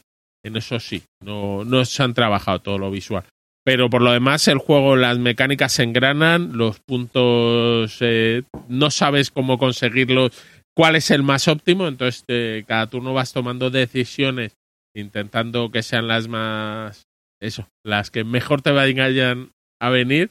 Eh, tiene un poco, no siempre va a ser lo mismo, hay unos edificios que se ponen al azar, es decir, no puedes tener la estrategia perfecta y el cómo salga la propia rueda, pues va a hacer que no haya una partida matemáticamente mejor, que siempre es interesante en los euros, que no sea totalmente cerrado, pues si no, al final quedan como resueltos. Y me ha gustado mucho. Eh, ya os digo que mm, eh, se lo recomiendo a la gente. Yo lo, lo, juego mañana a, a, ti, ya te diré qué tal. Eh, tenía un par de preguntitas. una, si es, bueno, primero me llama la atención, me gusta lo de, lo de la mecánica del rondel, ¿no? Porque igual es impresión mía, pero me da la sensación de que era una mecánica un poco en desuso o como o que a la gente no le gustaba mucho pero bueno, el Barras, ¿no? Utiliza también una mecánica. Mm, bueno, el, el Barras tiene un rondel para ver cuánto tardas en recuperar tu gente. Este se puede acercar más a un rondel tipo imperial en que te aleja de las acciones, pero sería un rondel como variable. Pero que sí, que lo que la gente no va cogiendo lo van volviendo atractivo de otra manera. Y luego sí tiene un sistema para marcar los cambios de, era que es un cubito que como va en el rondel, al ir girándolo en un momento dado cae por un agujero y te bloquea el avance. Oye, está gracioso para que te acuerdes. bueno, digo que es una mecánica que me gusta, así que lo, también me apetece jugarlo. Y luego, si, es un juego, te quería preguntar, Guille, eh, de los que aprieta, que siempre estás que te falta de todo, o más amable, más. O sea, un poco como respira. Aprieta a un poco, aprieta un poco porque tú querrías hacer cosas y ves que te vas quedando sin acciones siempre tienes las opciones de cobrar piedra, conseguir piedra o conseguir oro, pero notas como que pierdes algo y, eso, te he dicho, al final son 16 acciones, entonces eh, sí, sí, aprieta un pelín. Pero bueno, no tienes que pagar, eh, no tienes que dar de comer a tus trabajadores. No aprieta, pero no ahoga. No ahoga. A ver, todo lo que cuentas del juego a mí me, me llama muchísimo. O sea, tengo muchas ganas de jugar. Lo que pasa eh, el único pero es que últimamente como que me veo muy floja para los típicos euros que son de mucho montaje en mesa, pues lo que dices tú, que si el 3D por aquí, pieza por allá, cubito por aquí, luego si son unas reglas que luego son difíciles de recordar o que tienen mucha simbología tal, es tú qué, dirías euro medio o no es euro medio duro. Las reglas no son complicadas de recordar ¿Vale? Ya os digo, son seis acciones y viene bastante bien el manual y demás. Entonces, a mí me ha parecido que siendo medio duro, pues, oye, las decisiones es eso. El que hago antes, que hago después, no está nada claro. Eh, pero las reglas son fáciles. A cambio, sí es verdad que el despliegue es un rollo. El despliegue para ser un euro de esto, hace, coge el montón de esto, coge el de tal. Y destroquelarlo y montarlo la primera vez. es un peñazo. Cosa fea, ¿no? Es un Sí, trabajo, ¿no? pero yo te recomendaría intentarlo probar. Y además, yo lo he jugado a 2, 3 y 4 y a todos los números me ha gustado. Quizás si aquí eh, nos vamos haciendo mayor o intentando copiar a Chechu, a 4 el entreturno quizás se haga un pelín más largo, ¿vale? Pero se juega bien también. Oye, ahora que estamos en modo solitario, creo que también se puede jugar en modo solitario. ¿Lo intuyes que puede funcionar? Eh, ¿Lo has es probado? que no me he leído las reglas del solitario. has dicho, ¿no? No, eh, lo siento. No, por curiosidad. Ahora ya El- está tan. El Vizconde es del Reino del Oeste, que ha salido ahora, también usa rondel. ¿Ah, sí? Sí. O sea, Sí, igual bueno, no la era dorada de los rondeles. Y el Red Cathedral, ¿no? De Israel. Ah, es verdad, es, es la era- vuelve el ronde. A mí es una mecánica que me gusta, ¿eh? O sea, ahora mismo no, no sabría decir, por ejemplo, eso en el... Joder, el, el que has dicho tú El antes, Imperial. Gonzalo. Ah, no. Sí, no, y el que ha dicho Gonzalo, el... Lo diré, el de las centrales hidroeléctricas. Ah, el. Barras. Ah, el Barras. Sí, pues no, pero en todos los juegos que, que hay rondel, a, a mí Ah, me, gustan también. me gusta, es una mecánica chula. Muy bien, pues eh, Chema, no sé si Oyol, ¿quién quiere animarse con su reseña? Venga, Chema. Venga. Bueno, pues yo voy a hablaros de After the Virus. Que es un juego que. Es un juego que me, me- me recomendaron. O sea, yo, vamos, en la vida, si me hubiera ocurrido hacerme con él y jugarlo. Pero puse en Twitter. pega, ¿eh? Sí, me- no, una vez jugado me Sí. pega, pero a priori, o sea, el, el look del juego, luego hablaré de, de las cosas por las cuales creo que el juego ha pasado por debajo del radar y una de ellas es claramente el diseño gráfico. Eh, eh, puse en Twitter una- unas fotos eh, en las que estaba jugando a Arkham Noir, Noir, y, y me vino... Me vino en lo que os decía la- en, el último programa, que la gente te recomienda solitarios eh, como a, cascoporro, pues me vino el, el- el chiquín de punto de victoria, ¿cómo se llama? Rake. Eh, Rake. Rake, Sí. Que es muy, sí, es muy pequeñito, sí. Sí. Es que Sí. mira, Pablo, no sabía se llamaba Pablo. Y es que con, este- con esto, con los apodos, yo no sé quién es quién, que Rake Roy, Capitán Mipel, Mr. Token, luego el otro que tiene nombre japonés, Urutsukidoshi, no sé, yo no sé quién es nadie. Que es Pues- una persona con clase que sabe viajar a Essen en condiciones cómodas. Y qué grande, enorme. Exacto. Es que un día nos encontramos yendo a Essen y cada uno estábamos en la fila de emergencia que habíamos cogido los asientos para ello. Pues me recomendó el juego, me dijo, hombre, pero ¿qué haces? Tú lo que tienes que jugar es a este, que verás. Y, es que no se parece nada al Arkham Noir. O sea, el Arkham Noir es un puzzle y esto es un juego de construcción de mazos con escenarios. O sea, y dije, venga, va, pues lo pruebo, ¿no? Porque si es, tan efusivo y yo me fío bastante de, de- de sus opiniones, digo, venga, va, lo pruebo. Y, y es uno de los juegos con los que más he cambiado de opinión a base de darle partidas. Y conozco mucha gente que le ha dado tres o cuatro partidas y se ha deshecho de él. Yo las tres o cuatro primeras partidas dije, esto es una mierda. Esto es un juego que aparte de frustrante porque es extremadamente difícil, está mal diseñado. Está roto, está mal diseñado, esto no hay manera y no tiene pies ni cabeza. Cuando llevaba 10 partidas dije, bueno, le empiezo a ver un poquito la luz. Cuando llevaba 20 o 25 me di cuenta de que había un método por el cual eh, cada vez jugabas mejor. Y al final he echado 50 partidas en una semana. O sea, me he jugado, tiene 16 escenarios, me los he jugado todos. Y lo he acabado en, en nivel de dificultad fácil, es decir, ¿eh? Porque eso es otra de las cosas que me parecen negativas del juego, que, que la dificultad, hay como un, hay como un desnivel ahí muy bestia. Pero lo jugué en nivel fácil porque yo tampoco quiero ser campeón de Europa de, de After the Virus. Lo jugué entero y me lo, me lo pasé bomba. Y ahora mismo me parece, no diré que un solitario imprescindible, pero de lo mejorcito que se puede encontrar por ahí. Eh, es un juego mm, de construcción de mazos que tiene la particularidad de que es muy difícil construirse el mazo porque es complicado añadirle cartas al mazo y es una de las mecánicas fundamentales para ganar. Es un juego de zombies. eh, ha habido una pandemia y entonces eh, tienes que sobrevivir en escenarios que, que van subiendo teóricamente la dificultad y que van variando el objetivo de uno a otro, ¿no? Eliges un personaje, en la caja vienen cuatro, eh, los personajes lo único que se diferencian es en, las cartas iniciales que te dan para formarte el mazo. Y entonces el juego se compone de tu personaje, que tiene tres o cuatro cositas de información, eh, un mazo de cartas de área, que ahí incluye las cartas de eh, localizaciones, de armas, de equipo, mmm, supervivientes, mascotas, habilidades, todo mezclado. Y luego otro mazo de cartas de zombies que lo pones por orden. Pones arriba las cartas de un zombie, luego las de dos zombies, las de tres zombies y las de cuatro zombies. De manera que a medida que ese mazo, ese mazo va bajando, eh, la dificultad de la partida va, aumentando.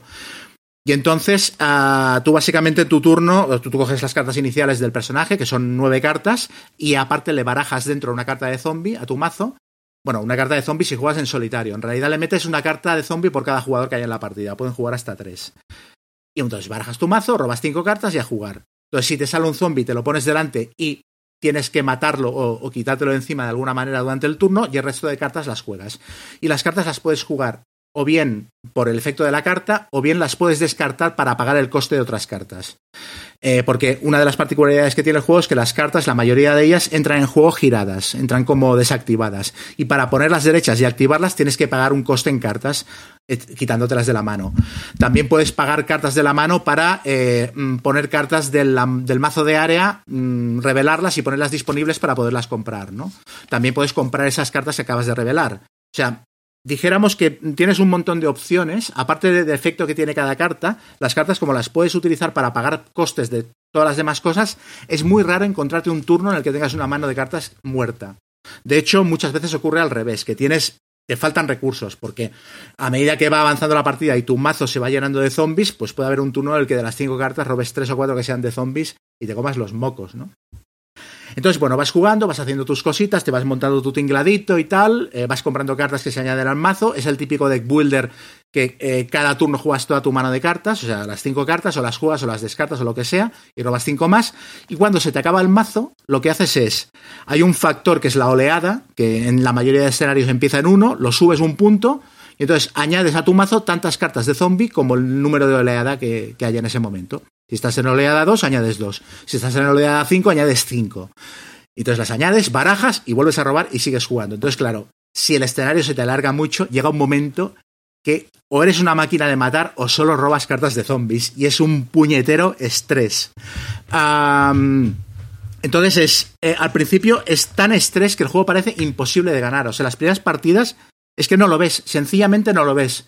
O sea, solo ves que te salen zombies que en un momento dado vas a palmar y que no vas a poderte montar el motor para poder sobrevivir lo suficiente como para ganar el escenario.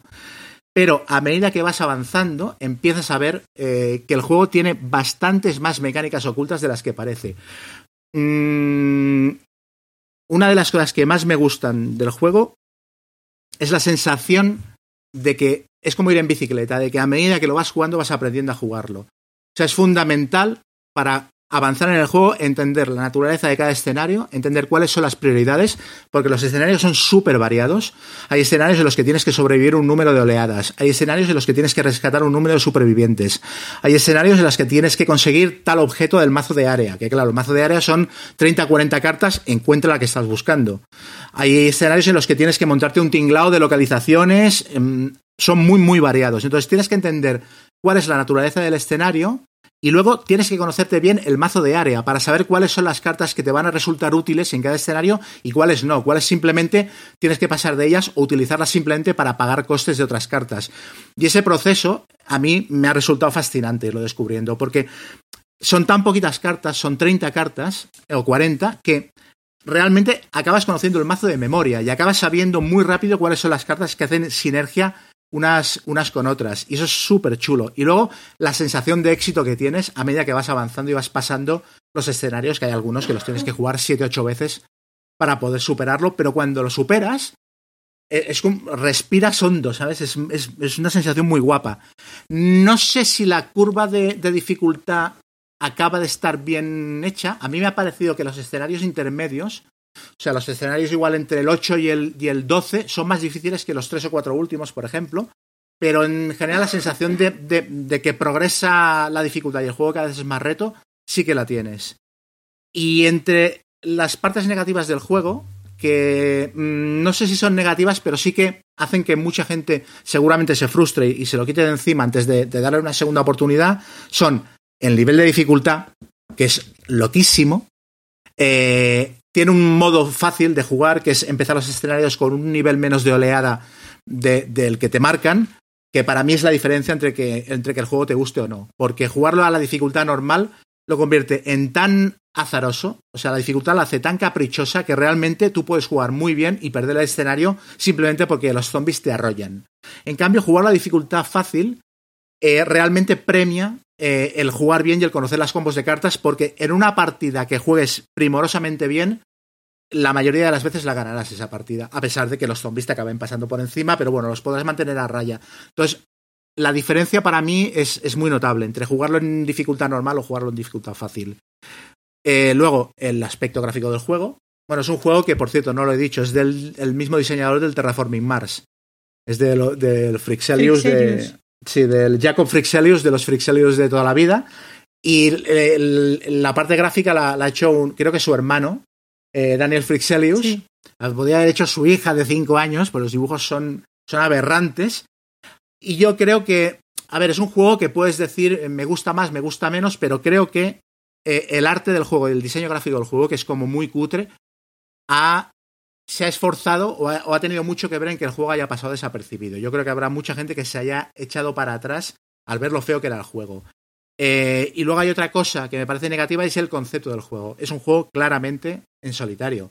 Es un juego en el que el multijugador está absolutamente pegado. Pueden jugar de uno a tres jugadores, pero si juegan dos o tres jugadores, la única interacción que hay es que les puedes matar zombies a los otros jugadores. Pero los turnos se juegan en simultáneo y pierdes en cuanto uno de los jugadores pierde. O sea, todos los jugadores de la partida tienen que cumplir por su cuenta el objetivo del escenario. O sea, es, multijugador porque mira, porque lo dicen las reglas, pero en realidad. Entonces, creo que este juego, eh, con un mejor diseño gráfico y editado en un mazo de 50 cartas que costara 8 euros, en vez de en una caja para tres jugadores que cuesta 18, se hubiera vendido, vendido mucho más, hubiera llegado a mucha más gente y posiblemente incluso tendría una nota mucho más alta en Board Geek y en las reseñas en general. Dicho lo cual, si superas las 15 o 20 partidas que el juego te pide para ver el brillo, que son muy rápidas de jugar, que las puedes hacer en, en una tarde y media o en dos tardes, si las superas, el juego es la hostia. Nos has dejado sin palabras. Yo siempre me pasa lo mismo. Acabo de hablar, es que estos callados. No, ese, este, yo, lo único, lo, lo, que decías tú, que este es un juego que yo recuerdo que Raik lo reseñó en su día, pero era tan feo, tan feo, tan feo, que no le presté mucha atención. Oye, pues pero a mí bueno. eso precisamente me llama la atención porque a mí, pues, al final los juegos, es que todos parecen iguales, sobre todo los euros. Y bueno, y los Ameritrash, pues también tres cuartos de lo mismo. Y para un juego diferente, aunque sea feo, pero que sea diferente, a mí me llama la atención, pero del tirón. Y es un. Para mí es, eh, no sé, como. Sí, que me atraen y que me lanzo a comprarlos del tirón. Eh, los juegos si así de... extraños y. Es de zombies, que es el segundo tema más manido después de, de la Sí, pero pero quien está detrás haciéndolo, las buenas críticas que tuvo, lo diferente que es en el arte, no sé, y luego que fíjate lo que dice Chema, o sea que yo creo que es un juego que tiene bastante recor recorrido. Y luego el otro día, a propósito de lo que dices de que es muy solitario, eh, pero que viene, en, o sea, vienen las cartas para jugarlo con más jugadores y tal. Jorge Nieva el otro día en Twitter creo que decía que es un juego que se puede compartir entre amigos, o sea, sí. y pagarlo a medias con más gente porque cada cual se queda con un mazo de cartas y listo, y lo puedes jugar. Sí, sí. Lo pagas a pachas, repartes un mazo a cada jugador. La tarjeta de personaje realmente no es necesaria para jugar. O sea, te, pillas tres dados: uno para controlar las oleadas, otro para, otro para, controlar los puntos de vida y otro para controlar otro de los factores que ahora no me acuerdo cuál es. Ah, los supervivientes que salvas y con eso ya está. Porque luego tienes. Cada personaje lo único que te da es, es el mazo de cartas iniciales. No necesitas ni tenerlo delante para jugar. Que por cierto, no lo he dicho, no he explicado el daño cómo funciona. Eh, durante tu turno, cada zombie te hace un punto de daño. Las cartas que tienen dos zombies son, te hacen dos puntos de daño, las cartas que tienen tres zombies te hacen tres puntos de daño. A los tres puntos de daño estás muerto. Entonces tienes que, cada zombie de cada carta tienes que negociar si lo matas o dejas que te haga el daño. Y una vez han hecho el daño, se, vuelven a la pila de zombies, dijéramos que salen de, salen de tu mazo. O sea que es bastante jodido el tema. Pero sí, sí, con, con repartir, te lo compras son 17 18 euros, tres jugadores, repartes un mazo a cada uno y, fiesta. En todo caso, yo creo que eso es un error a nivel editorial. O sea, yo ya no voy a discutir si el juego es feo o bonito. pero me parece evidente que con un mejor diseño gráfico, quizás con una retematización, porque yo he visto este juego retematizado en Game Geek con, con temática de Aliens, de la película Aliens, por ejemplo, lo haces medieval fantástico con demonios o con lo que fuera, algo que sea un poco menos trillado que los zombies, y lo, y lo publicas en caja pequeña, como un claim, yo creo que se hubiera vendido mucho más. Sí, seguramente. ¿Qué, qué editorial, eh, por curiosidad? Es Eh, maldito. Maldito, maldito. De hecho, hay una historia muy divertida y es que eh, Mr. Maldito se ve que eh, cuando hizo la presentación del juego casi pidió disculpas por publicarlo y acabó diciendo que lo publicaba porque Frixelius les habían obligado para poder sacar el Terraforming Mars y casi como que estaba disculpándose por, publicar el juego. Y hostia, a mí no me duelen prendas en decir que yo lo pondría en el top 10 de los mejores juegos que ha publicado Maldito, ¿eh? O sea, sin ninguna duda. Pero es que a ti no te gustan los euros. No, no, no. A ver, Maldito tiene. Yo siempre he dicho que el catálogo de Maldito, a mí, a peso, me parece el mejor posiblemente de las editoriales españolas. Me parece que es un pepinazo de catálogo. Pero es que este juego es muy bueno, de verdad os lo digo. Mm. Y luego, y, y es que es un juego ideal ahora mismo para estos tiempos de, de, de encierro y tal. Es que es baratito, engancha, te estás varias tardes jugándolo y venga, voy a echar otra, voy a echar otra, voy a echar otra. Quiero decir, puedes modular la duración, te puedes estar una, un- un- una sesión de dos horas de una sentada haciendo tres o cuatro partidas, o después de comer decir, me da tiempo para hacer una, tal. O sea, es que me parece buenísimo. Muy bien. Eh, le seguiremos la pista, Chema. Nos has puesto en el candelero. Venga, Sí. Yol, ¿cuál es tu reseña de hoy? Venga, yo voy a hablar del Pax Pamir, que lo he jugado en solitario y ayer también pude jugar una partida a más jugadores con Carte y con Anduril eh, por, por Basar, Basar. Que, que por cierto el módulo está, funciona súper bien del juego. Y nada, es un juego que está ambientado en la, época en la que colapsa el imperio, el dominio del imperio Durrani, ¿eh? y tomamos el papel de líderes afganos que forjan alianzas eh, con las diferentes potencias que había en ese momento, que eran los ingleses, que ya estaban establecidos sobre todo con la ruta comercial de, de las Indias y tal, los rusos, que parecía que querían llevarse parte del pastel, y los propios afganos también. ¿vale? Eh, un tema apasionante del que no conozco absolutamente nada y yo creo que seguiré un poco sin conocerlo porque, bueno, ya hablaré mm, después, pero el tema es complicado vérselo, ¿vale? Y bueno, el desarrollo del juego en sí es muy sencillo. Eh, antes de empezar la partida, todos los jugadores van a elegir a qué facción mm, quieren afiliarse, ¿no? Entonces, de lo que se trata es de desarrollar esa facción al máximo para cuando haya chequeo de dominancia, que es eh, un momento en el que se para la partida y se lleva a cabo una puntuación, pues tú consigas el máximo número de, mm, de puntos de victoria posibles para intentar ganar la partida.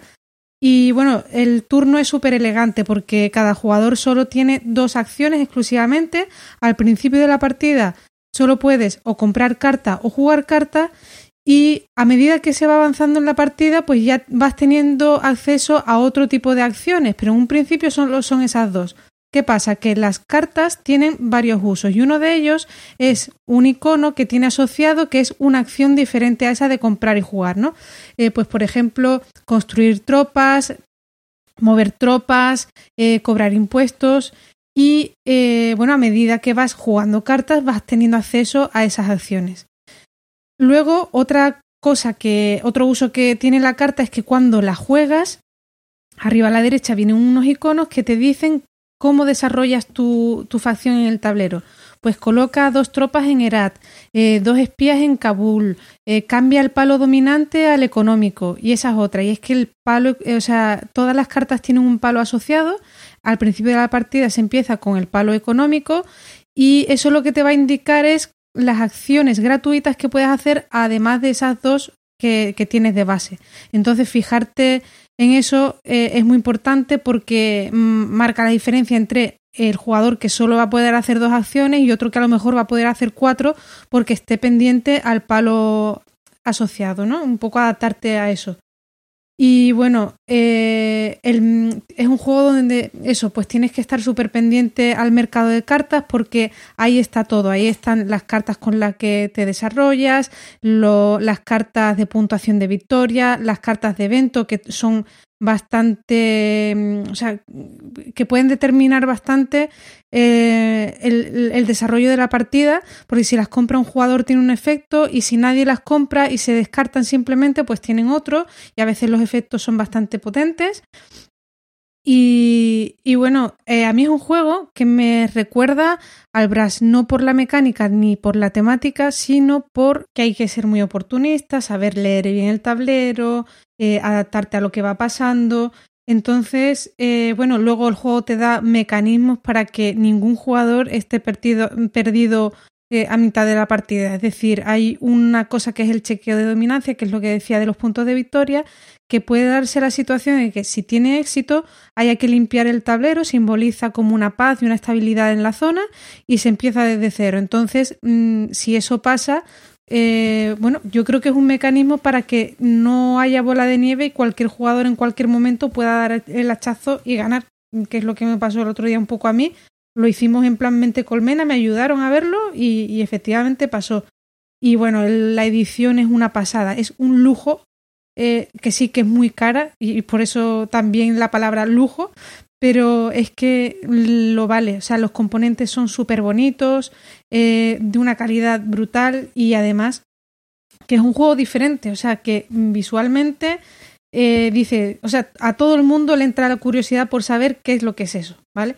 Y bueno, el juego yo creo que es muy rejugable también. Vienen un montón de cartas en la caja, pero bueno, yo creo que la rejugabilidad no viene tanto por el número de cartas que vienen, sino por las interacciones que se crean en la partida entre los jugadores, porque es un juego muy táctico, muy de adaptarte a lo que va pasando. Eh, hay muchísima variabilidad entre acciones y qué es lo que puede pasar si compras una carta u otra. Y entonces, al final, eso es lo que te da la rejugabilidad. También puede parecer que hay un poco de caos o aleatoriedad, pero te das cuenta, yo creo, mmm, rápidamente que cuando conoces bien las cartas y tal, eso eh, se, se minimiza bastante. Y luego quizá el punto chungo del juego es el tema, que yo por lo menos personalmente no lo veo. Podría estar ambientado en cualquier otro periodo histórico y seguiría siendo un buen juego, pero, ¿sabes? Es lo que te iba a decir, que parece que todo esto es súper abstracto, ¿no?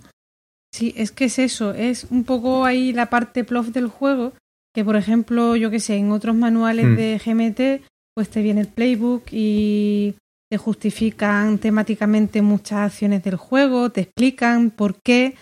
Y Colverle, mira que es un diseñador que hace pues su diario del diseñador, te explica muchas cosas sobre sí. este juego. No he encontrado tanta información que sí que al final del libro de reglas te recomienda la película esta del hombre que supo pudo reinar, la de Sean Connery. Te dice que te puedes leer un par de libros sobre el juego, pero él no ha hecho el trabajo de ponértelo sí. dentro de la caja y a mí eso es algo que siempre me gusta. Entonces, es, esa parte pues se queda un poco plof. Pero bueno, pero en los demás, ¿habéis jugado más packs vosotros? Uh, yo no he jugado ninguno. Típico, típica colección de juegos que es cual me compro y al final no me compro ninguno. Porque yo no sé si los demás reflejan yo eh, el tema. Packs Pamir y recuerdo que gané sin tener ni idea de lo que estaba haciendo. Y dije, y no, no veí mucho tema tampoco, sinceramente. Lo, lo que recuerdo, ¿eh? que lo jugué hace años. Eso te iba a preguntar yo, que si comparado con los otros. A mí, lo, eh, en un chat que tenemos en común, eh, yo y yo, eh, ah, y Guille también, eh, con Malababa, eh, un amigo Ferris decía. No, no, es un grupo que tenemos aparte, es de otro. Ah, claro, digo. Sí, se ha colado alguien en el chat y no sé quién es. Uno que tenemos ahí con mucha gente.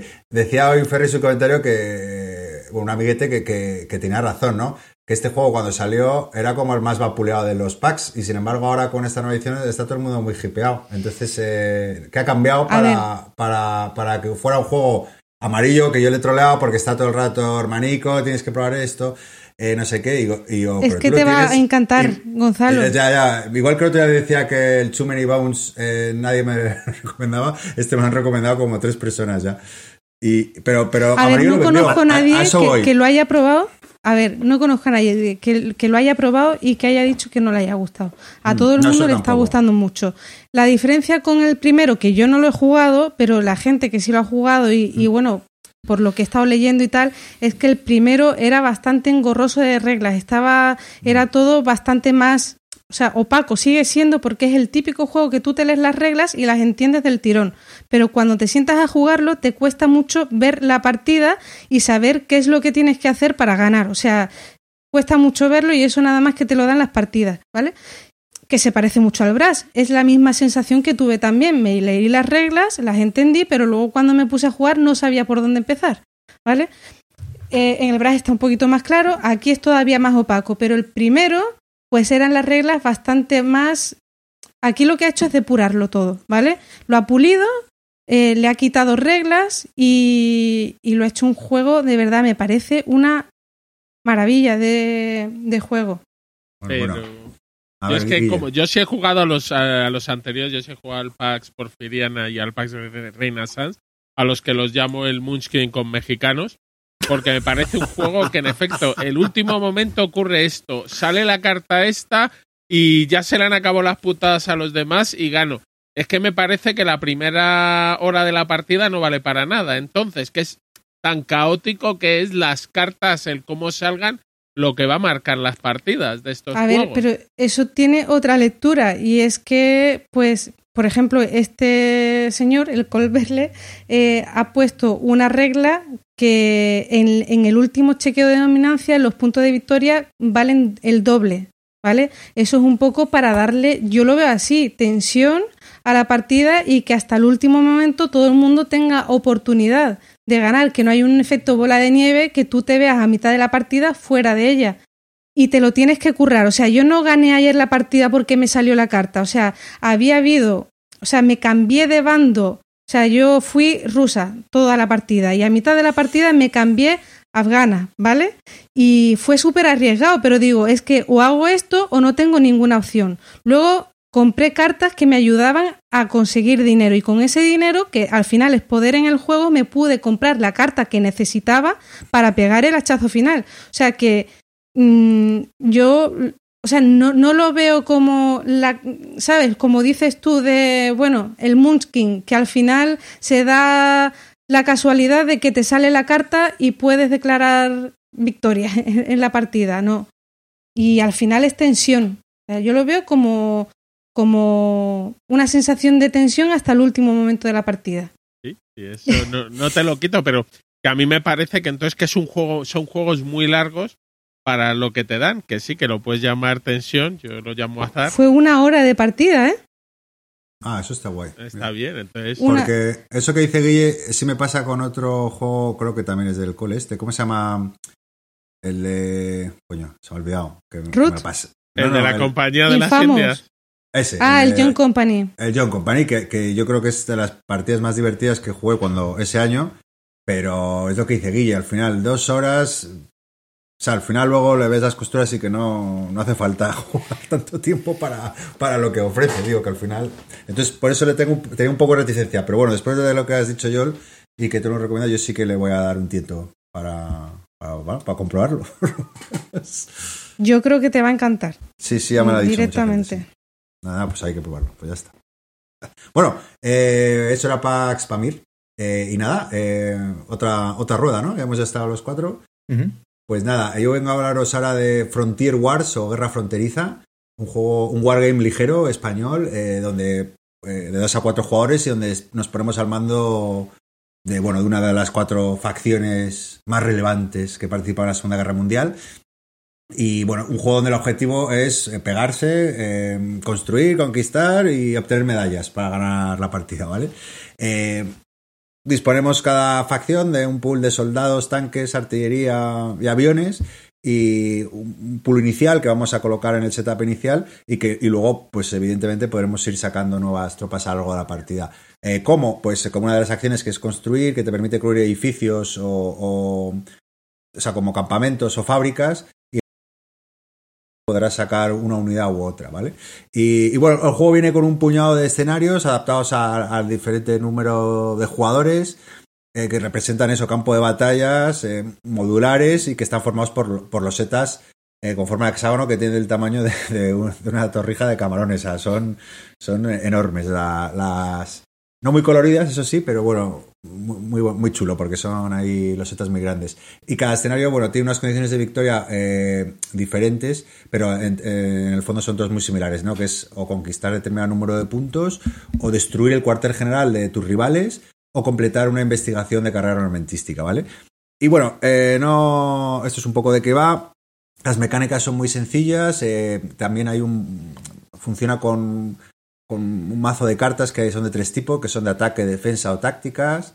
Eh, empezamos con, una, con alguna carta en la mano en, función de la facción que tengamos.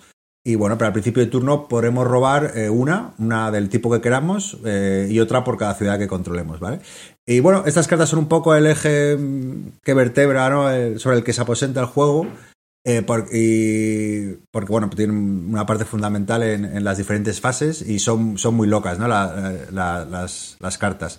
Eh, en la fase de acción, por ejemplo, podemos poner en juego una carta de ataque y que bueno, te da eh, ventajas tipo puedes mover más unidades o sumas uno a la iniciativa de la batalla. También en esa fase de acciones podemos mover nuestras tropas en función del tipo de tropa, pues mueves más o menos hexágonos.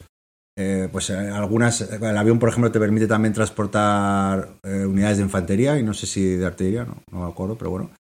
Y, también puedes construir edificios que los he mencionado antes, ¿no?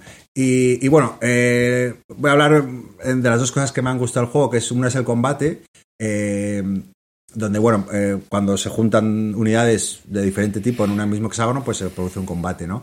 Y, se resuelve con un tablero de conflictos eh, donde cada jugador coloca sus tropas según donde esté el icono de su unidad y cada tropa, es que es difícil explicarlo así en... en- bueno, tiene un, tiene un número de iniciativa que indica qué miniaturas del atacante y defensor se enfrentan, ¿no? Eh, es muy fácil en realidad si, si ves eh, la tablita y cómo se va a solucionar, pero me ha parecido muy original también el sistema, ¿no? Eh, diferente a por lo menos a lo que yo había probado. Para que lo entendáis, si tú tienes dos tanques eh, de iniciativa 2 y eres el atacante y el otro tiene dos tanques, eh, eh, la defensa va a iniciativa 1, entonces gana automáticamente el atacante. Bueno, no sé si os habéis enterado nada, pero da igual. es coger la idea un poco. que Pero muy bien. una- Muy ya bien, está, vamos. Eso, eso, es divertida, es divertida. Eh, y bueno, nada, el que gane un conflicto y limpie al rival de esa zona, pues eh, consigue un mérito, ¿vale? Una, una- medalla de mérito que, que al final el objetivo del juego de las partidas es 15, 16 medallas o algo así, ¿vale? Entonces cada vez que te das de toñas, pues consigues esto. Y la segunda cosa que me ha gustado del juego, eh, que como comentaba antes, son la- las cartas, sobre todo las de táctica, ¿no? Que se usan después de las fases de acción, es decir, después de que te has movido, te has pegado, lo que sea. Eh, si quieres, puedes jugar una, una, una carta de táctica que, que están súper chetadas. Eh, se me han parecido loquísimas, ¿no? Que se, eh, siempre son, pues yo que sé, puedes poner una mina eh, en un hexágono, que esa es una acción normal, o yo que sé, o de repente cambiar tu mano de cartas por la de tu rival. Tienes una, el otro tiene cuatro, pues oye, pum, así, catacrunch. Cosas así, ¿no? Cosas, pues eso, caos en, es- en estado puro y, y que bueno, que, que al final ayuda a que el juego, pues, pues eso, sea lo que es, un juego locao, divertido, caótico. Y luego también tiene una fase para terminar eh, el juego armamentística, que, al principio lo que más me chirriaba, que es en vez de jugar esas cartas, tú simplemente te las guardas. Cada una de las cartas tiene puntuación. Entonces el primero que llega a 16 dice, oye, pum, he acabado, eh, es la carrera armamentística. Y yo, what the fuck, y yo, como qué raro esto, ¿no? Pero también está la gracia de ah, que la partida no se alargue y luego tú de estar controlando quién está metiendo como una ratilla cartas que a su vez no está poniendo en el tablero, ¿sabes? Que, que- las cartas son fundamentales para, para, para atacar o para, o para defender. Entonces, si tú, o las cartas de táctica, que están muy chetadas, como os he dicho. Si te las vas guardando, pues bueno, hay que estar un poco al oro y le da otra, otra dinámica al juego, ¿no? Aparte de la de simplemente pegarse e intentar conquistar eh, pues a las otras tropas o, al cuartel general de- del rival. Y ¿Qué más cositas? Bueno, una cosita muy chula también que te dice que es una variante del juego que puedes jugar con señuelos. Eh, Cuando tú reclutas, en vez de poner una artillería o un avión, puedes poner dos fichas. Una tiene un tanque, un avión o lo que tú quieras y otra no tiene nada. Entonces tú es como una fichita en vez de una miniatura que tiene el juego y eh, mola mucho porque tú puedes ir mandando un señuelo a, a un lado del tablero y a lo mejor no hay nada ahí. Y bueno, esto es un poco Frontier Wars, que es un juego muy divertido, muy accesible, muy rápido, mucho caos, mucha interacción, mucho azar también, porque las cartas que te toquen dependen un poco, condicionan un poco tu, tu estrategia. Y a mí me llamaba la atención, porque es un juego ya que tiene tres años, pero me llamaba la atención porque es como un Memoir 44 en cuanto a dificultad, pero que se puede jugar a tres o cuatro jugadores, ¿no? Y bueno, en ese sentido cumple con creces porque le añade cositas originales. No, bueno, no sé si os haría tampoco a, a compararlo, pero para que os hagáis una idea, el, el- estilo de juego es parecido al Memoir. También tiene un solitario, que es el que comenté en el programa pasado, que tenía un diagrama de flujo espantoso. Y no, la verdad que no lo he probado, pero bueno, para quien le interese, que sepa que tiene ahí un modo solitario. Y, y eso es, Frontier Wars, un juego eso, español, de un autor español también. Y bueno, eso es. A mí este juego, si, si tuviera, por ejemplo, una temática de ciencia ficción, yo creo que ya me lo hubiera comprado. Pero ah, para mí hay una desconexión temática. O sea, el rollo de que sean ejércitos de la Segunda Guerra Mundial y luego aquello sea un guirigay que no refleja la Segunda Guerra Mundial para nada, que podría ser cualquier otro tema. O sea, la sensación que me dio, que, o que me ha dado siempre que lo he visto, es como hay un juego de GMT que se llama Maneubre.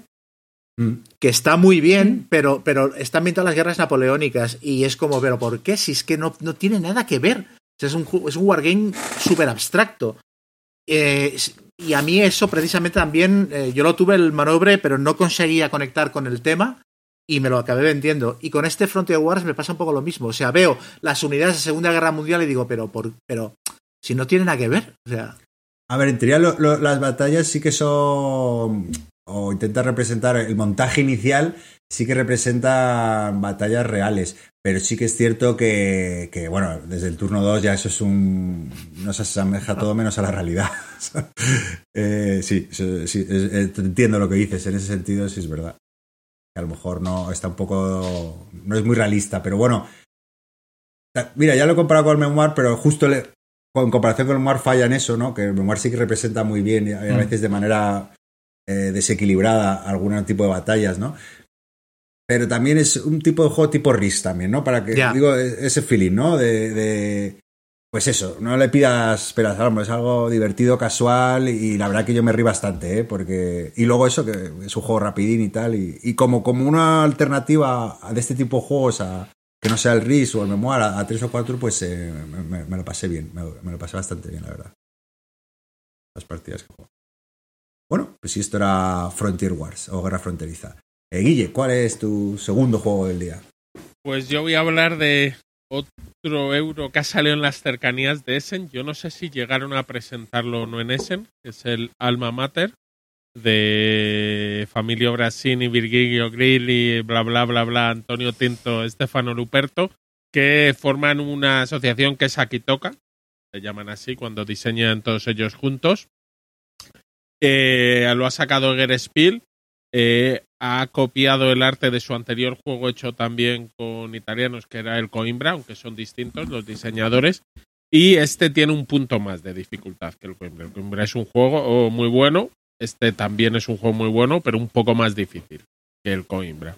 Eh, en este somos, estamos en Portugal en el siglo XV y estamos intentando hacer que nuestra universidad se convierta en la más prestigiosa de todo Portugal, para lo cual lo que tenemos es que conseguir a los alumnos y a los profesores más prestigiosos atraerlos a nuestra universidad. El juego es básicamente es cada turno vas a colocar uno de tus trabajadores en una de las acciones que haya disponibles. Mm, eh, al contrario que en otras colocaciones de trabajadores, aquí si una acción está ocupada puedes colocar un trabajador más, a los que llaman maestros, que el último que se haya colocado para hacer la acción, entonces siempre están todas disponibles y lo que no puedes nunca es repetir, si has sido tú el que te has colocado previamente en un sitio. O lo que puedes es activar uno de tus profesores que conseguirás a lo largo de la partida. Eh, tus acciones generalmente van a ir enfocadas eso a conseguir profesores, a conseguir alumnos o a conseguir libros. Aunque la mecánica principal del juego o la forma de pago principal es los libros, es verdad que no es sencillo conseguir los libros como tal. No hay una acción que diga, me voy aquí y me dan tres libros. No, hay que comprarlos, hay que generarlos. Entonces eso le pone un punto interesante, el de que empiezas la primera partida y dices, "Mm, tengo muy claro cómo se hace todo, los profesores se pagan con libros, los alumnos se pagan con libros, pero no sé dónde están los libros, cómo los consigo, cómo los saco. Entonces en eso está bien. Y luego tenemos un track tecnológico en el que también puedes hacer acciones para ir subiéndolo e importará, eh, porque el juego dura, son seis rondas. Al final de cada ronda se va a ver quién es el que más alto anda en ese track tecnológico, que es mm, un track que indica como tu prestigio. Entonces luego el precio de los profesores o de los alumnos es más fácil que quieran libros de tu color en vez de del color de otros jugadores lo que hace que, bueno, pues te da, tú tienes más facilidad para conseguir tus libros y otros jugadores normalmente su manera de conseguir libros es comprártelos a ti con lo que consigues dinero.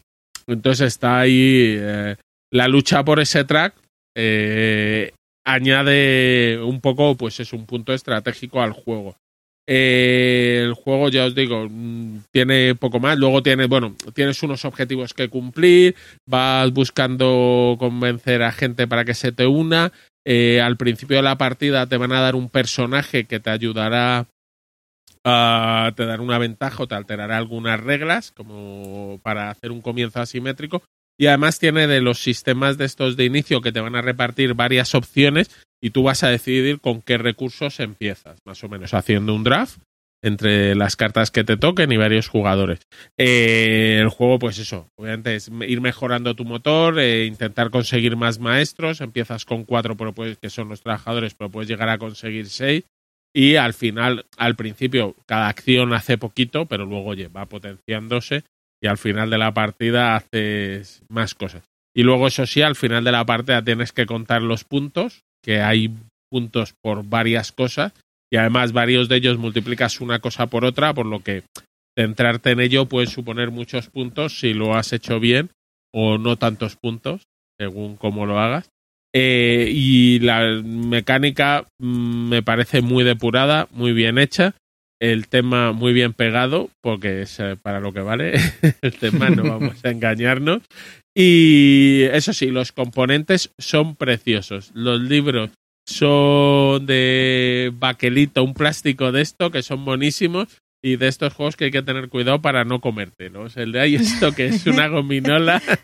Entonces, Sí. eh, la presentación muy bien. Eh, a ver, eh, como os digo, copia parte del arte del Coimbra, pero yo creo que este, pues el Coimbra era un juego medio duro. Este es un medio duro, pero un poco más complicado, tirando más a duro.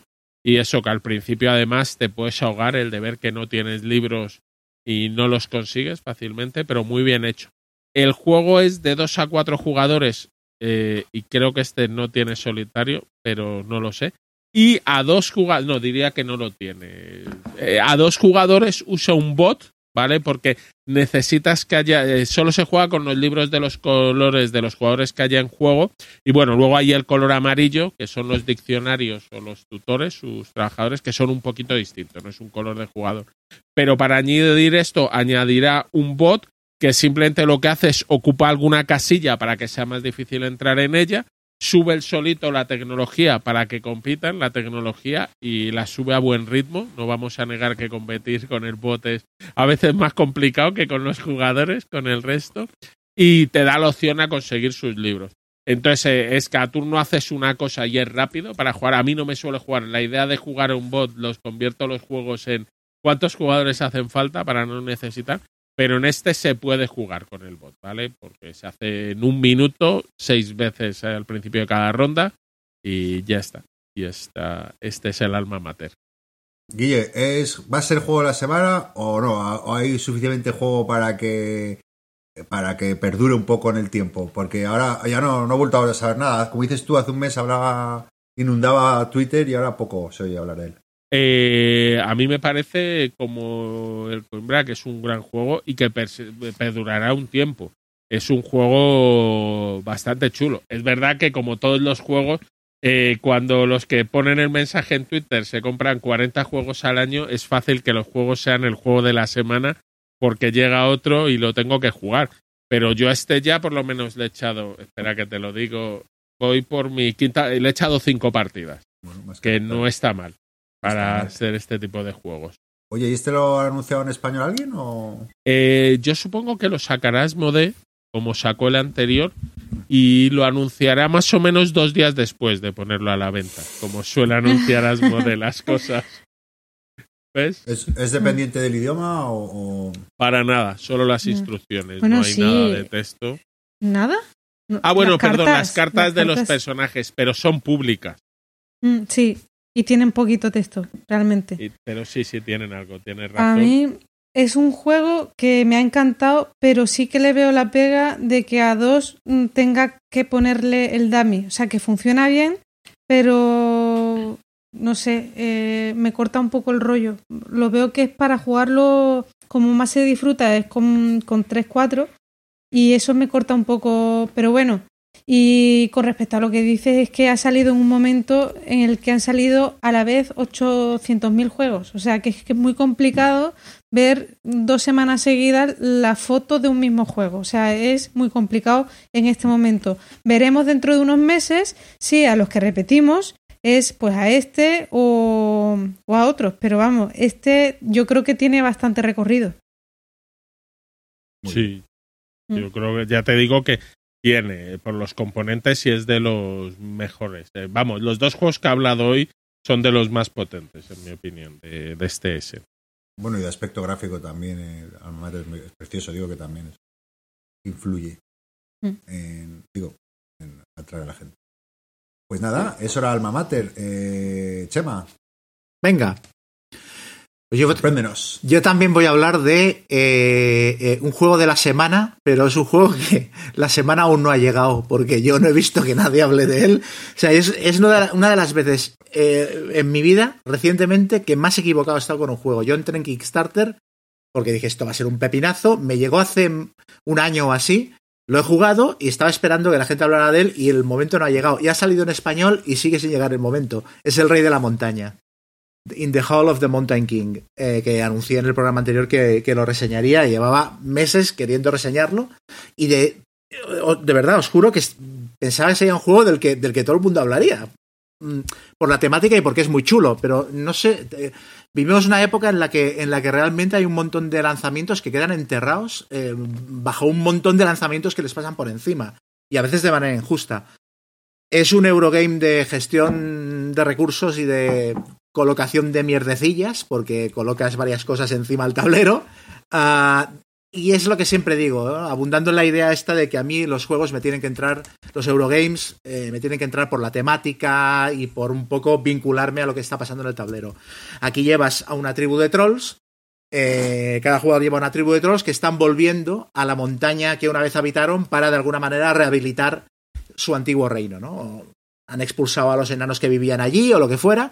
Y entonces el juego se trata de excavar en la montaña lo más profundo que puedas para devolver la gloria troll a, tu antiguo reino, ¿no? Entonces esto lo haces desenterrando ídolos y riquezas, eh, mm, creando salones y decorándolos, mm, mm, desenterrando estatuas y, llevándolas a, las salas donde vayan a lucir más para colocarlas. Y cuando, a medida que esto lo haces, cuanto más profundo lo hagas eh, eh, hacia el corazón de la montaña, más puntos de victoria te vas a llevar al final de la partida. Te llevas puntos por varios conceptos, por eso, por, por colocar ídolos, estatuas, porque das salones majestuosos, por acumular también materiales. Y es un juego que tiene dos, como dos mecánicas separadas que luego se encajan de manera bastante chula. Por un lado, la, la excavación de túneles, que lo haces con esto, lo de los poliominos, es- se dice poliominos, ¿no? Coges unas losetas así con formas divertidas y las colocas en el tablero formando un caminito. Eh, cuanto más grande es la loseta, más puntos de materiales te, te cuesta. Y por donde van tapando las losetas, si en, si en ese, si en esa casilla del tablero que tapan hay materiales, pues los, los recoges. Y luego hay, hay, hay casillas que, por ejemplo, son de piedra dura y tienes que excavarlas antes de poder colocar el- el- la loseta encima, etcétera. Eso por un lado, y luego vas, a medida que vas abriendo salones, los vas decorando con otras piezas que puedes comprar, etcétera.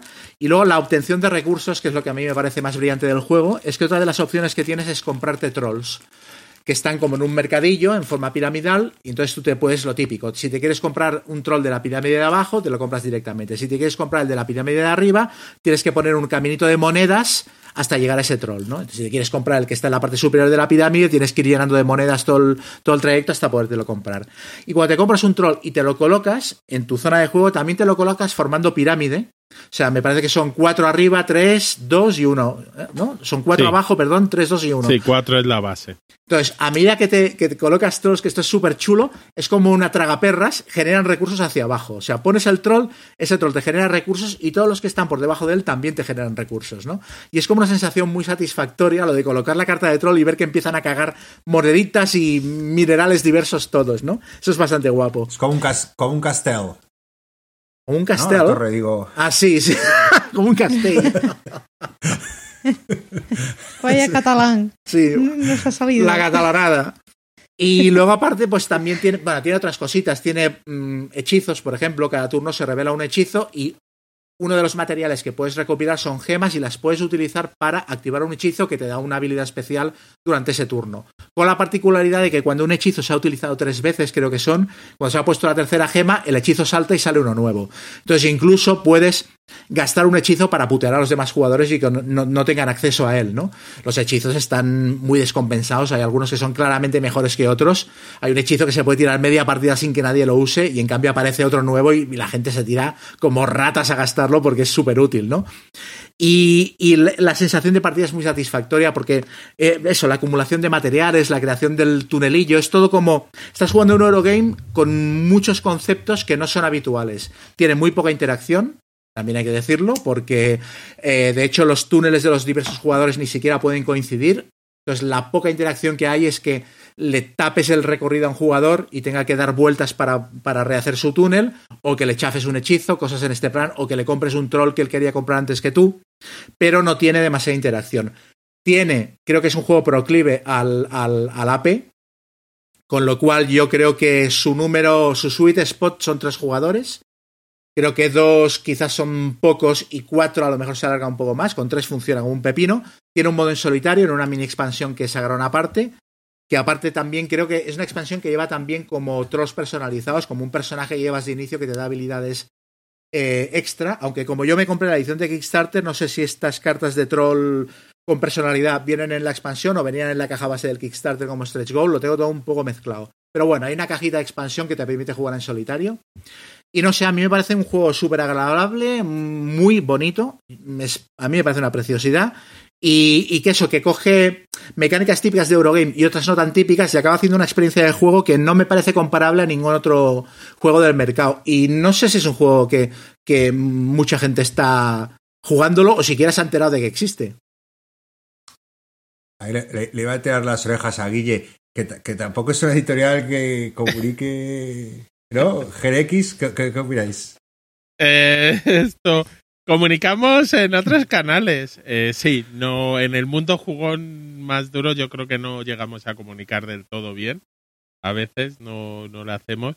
Pero bueno, el juego se está vendiendo. Es verdad que los juegos eh, de Kickstarter, también el ruido de Twitter es muy falso. Pues, un Kickstarter llega, se juega y lo sacas tú a los X tiempo cuando saca la edición retail, pues claro, ya la gente lo juega al Kickstarter y no tienes ese ruido de, de los jugones en Twitter, de los que se cobran el Kickstarter. Eh, pero bueno, ahí está. Oye, yo, está. yo lo estuve mirando y a pesar, o sea, comentas que no hay mucha interacción y tal, pero a pesar de eso, en la BGG eh, comentan que como mejor funciona es a 3 o 4, creo recordar. Mm, Sí, para mí Entonces, a. 2, a 2 no, Mm, no lo es que- recomendarías. A ver, yo a, a dos me parece que debe ser un poquito soso, porque aparte me parece que te debe sobrar tablero por todas partes, ¿sabes? Y a tres No me hay- parece que es... No hay Dime, dime. ninguna ¿No es modificación en las el reglas. tablero? Sí, Eso, el, algo. el tablero tiene dos caras, una para más jugadores y otra para menos, pero aún así me parece que a dos sigue sobrando mucho tablero. La versión en solitario no tengo ni idea de cómo funciona, no sé cómo, cómo debe paliar eso. Pero yo lo he jugado a tres, tiene una duración muy comedida, hay cierta competencia contra lo- con los demás jugadores, o sea, es, es bastante...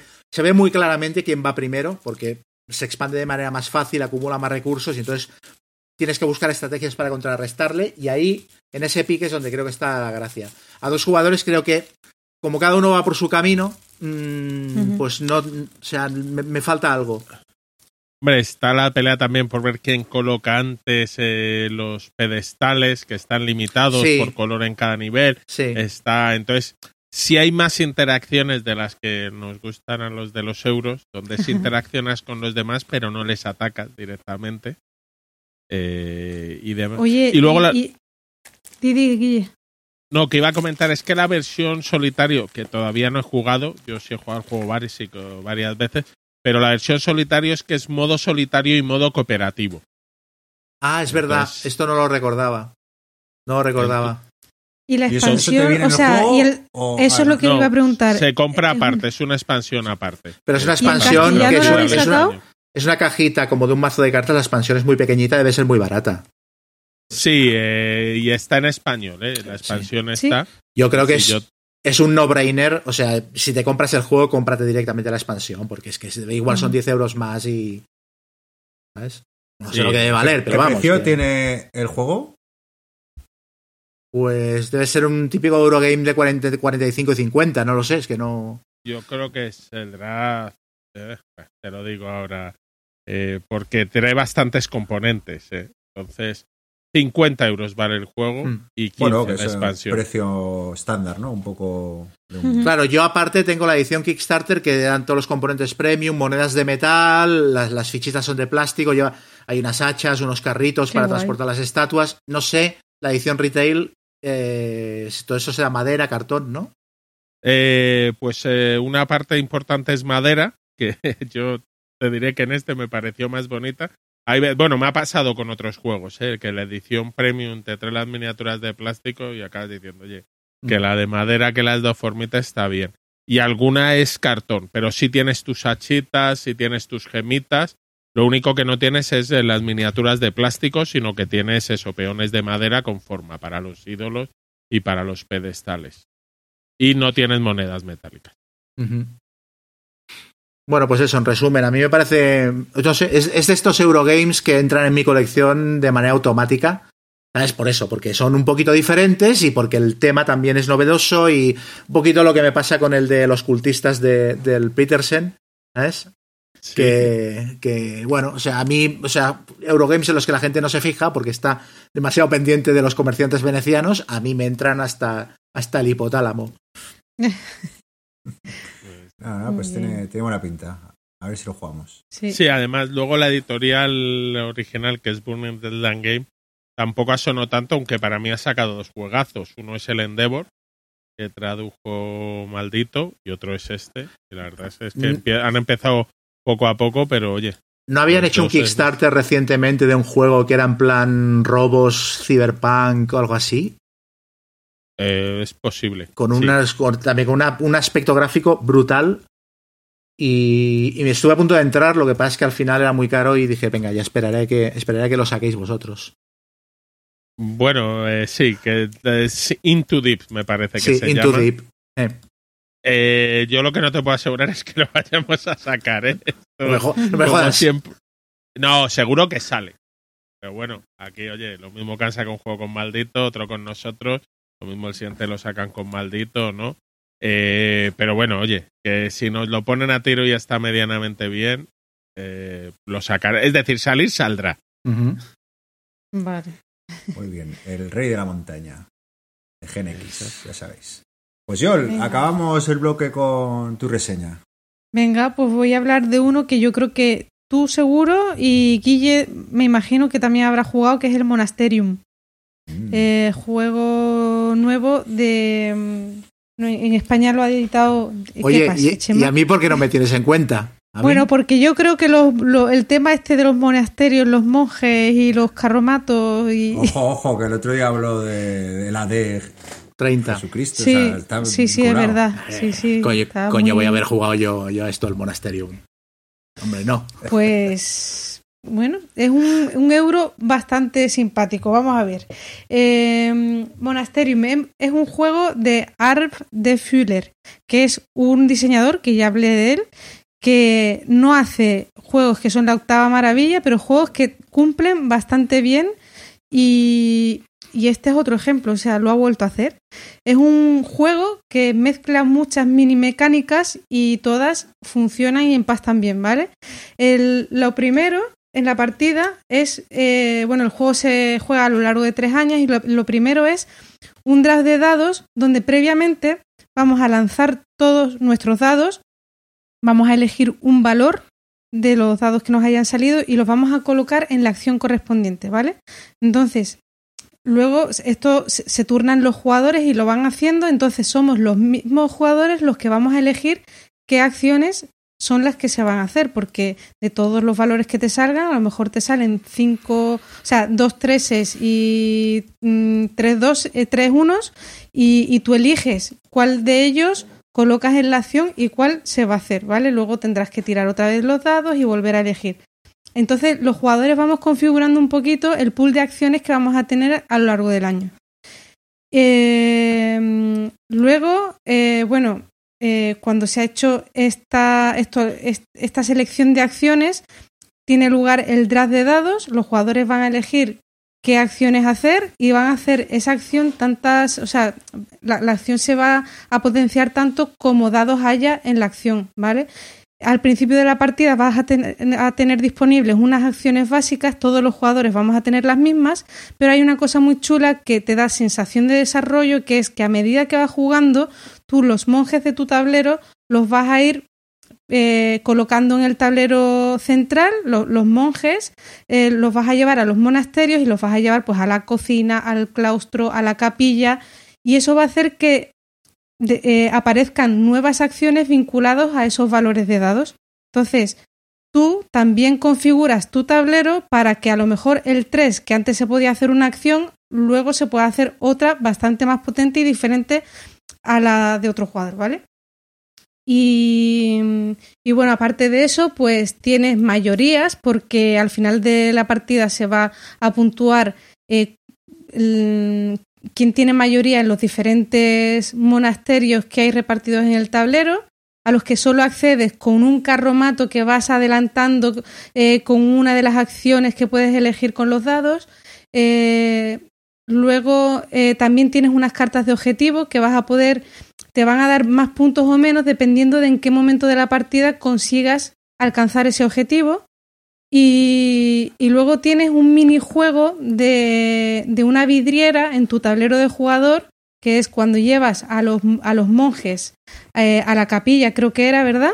Eh, al llevarlos a la capilla, bueno, pues coges un trozo de vidriera, lo pones en tu tablero y haciendo que se crucen, pues vas ganando recursos y al final de la partida también te van a dar puntos si has completado una fila o una columna completamente.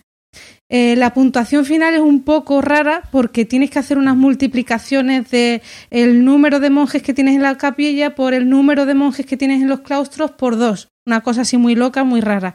Pero no se hacen muchos puntos, no es una ensalada de puntos eh, de estas que dices que te dan puntos por todo y tal, sino que es una puntuación comedida y no se hacen muchísimos puntos. Y mm, es un juego muy táctico, te tienes que ir adaptando a las tiradas de dados que, que van saliendo. Y no sé, todo al final todo empasta bastante bien, te tiene la cabeza bastante entretenida, es un euro medio que es muy fácil de desplegar, muy fácil de recoger, no ocupa mucha mesa, no te da pereza jugarlo, es muy es, divertido y es entretenido. A mí me recuerda mucho al Santa María, al Gran Austria Hotel, a esa serie de juegos medios que nunca te da pereza repetir y al final se convierten en los juegos que más amortizas de la colección. Porque un Lacerda, pues lo tienes ahí, será un muy buen juego. Yo vuelvo a, a los Lacerda, que tengo como un trauma con ellos porque los juego una vez cada tres años y, y no les saco el partido que a lo mejor Mm, se merecen, ¿vale? Y me da un poco de cosa tenerlos ahí, pero este tipo de juegos no, este tipo de juegos pues termina amortizándolos, jugándolos mucho, disfrutándolos y bueno, funciona bien de dos. por, por reivindicar los euros ligeros y medios que parece que están mal vistos en esta edición. Sí, no, no, muy de, muy a mí es la categoría con la que yo siempre lo digo, me siento más cómoda porque al final es lo que más disfruto. Y, y, bueno, este juego yo creo que está muy bien hecho y, y cumple. O sea, es eh, lo mismo que le pasaba a este diseñador con sus otros dos juegos, que son el Pagoda y el Gaucho, que son los que yo he probado, que, que cumplen súper bien. Te lo pasas bien, divertido, esos dos son más familiares, este ha dado como un pasito más y no sé. ¿Qué os parece sí. a vosotros? Sí, comparto la mayoría de, tus impresiones. Eh, creo que ha dado un pasito adelante el autor en cuanto a complejidad y lo que dices tú es un, me ha parecido un euro medio eh, bastante ligero, tirando a ligero, bastante apañado y entretenido. Me ha parecido muy curioso. Bueno, creo que bebe un poco ¿no? del Gran Hotel en cuanto al draft de dados. Y aunque no es exactamente igual la mecánica, es bastante parecida en cuanto a la selección de, acciones que, funciona mediante draft de dados. Y bueno, me ha parecido muy curioso lo de, lo de los monjes y lo de ir de, eh, desbloqueando acciones. Y, y, al principio tenía la sensación de que eran muy baladí las acciones, o sea, de que no eran tan potentes, porque tampoco es que estén mega chetadas comparado con otro, pero luego, claro, luego asilando y cómo está interconectado que tienes que tener para que esté en el, ¿cómo se dice? El, donde están los... En el claustro. Los, en el claustro, tienes que tener un edificio adyacente, sí. o sea, que, que, tienes que tener varias cosas en cuenta, no, no y, y, y, bueno, te mantiene muy, muy entretenido el juego. Yo solo juego una vez, así que tampoco o tengo una opinión muy firme, pero, pero sí que me, me, dejó muy buenas sensaciones. Me pareció muy entretenido. También por ponerle una pega, a lo mejor eh, el peso del draft, no sé si. O sea, me refiero a que al final es tú colocas aquí, aunque realmente lo único, la decisión más importante me parecía dónde ponías tus dados, ¿no? No los neutrales, sino dónde sí, elegías poner. El tuyo propio, que sí, es el otros... que no te pueden tocar. Ese, ese. Acabas dices, ostras, las seis, pues esto me permite, ¿sabes? Como no te lo van a sí. robar. Y el resto me parece un poco baladí. Bueno, pues lo pongo aquí donde sale, a no ser que exclusivamente quieras. Pero claro, si sabes que no vas a ser el primer jugador.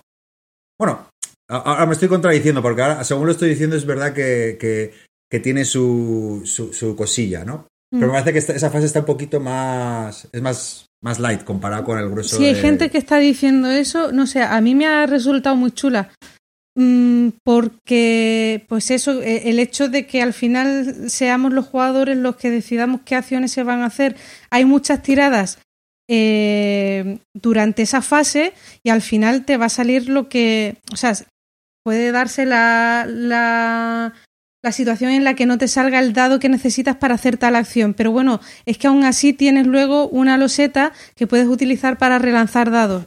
Entonces, la cosa al final está en cuántos mm, dados destinas a cada acción, no sé.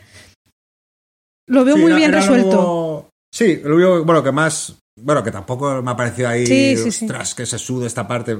Bueno, bueno, también como es mi forma de jugar, ¿eh? Que, que, bueno, pues aquí ya está, y solo me preocupaba por los míos. Así me fue también. Eh, eh, lo del burro este que va andando me pareció eso es muy gracioso eso me pareció curioso sí que, que y, o sea, sí, es final... como el transporte de los monjes, eh, es un, mm. un, carromato que va pasando por un camino y eso te da la posibilidad de poner los, los monjes en un monasterio u otro. Entonces, el, tu carromato tiene que estar adyacente al monasterio donde quieres soltar tu, tu, monje, digamos.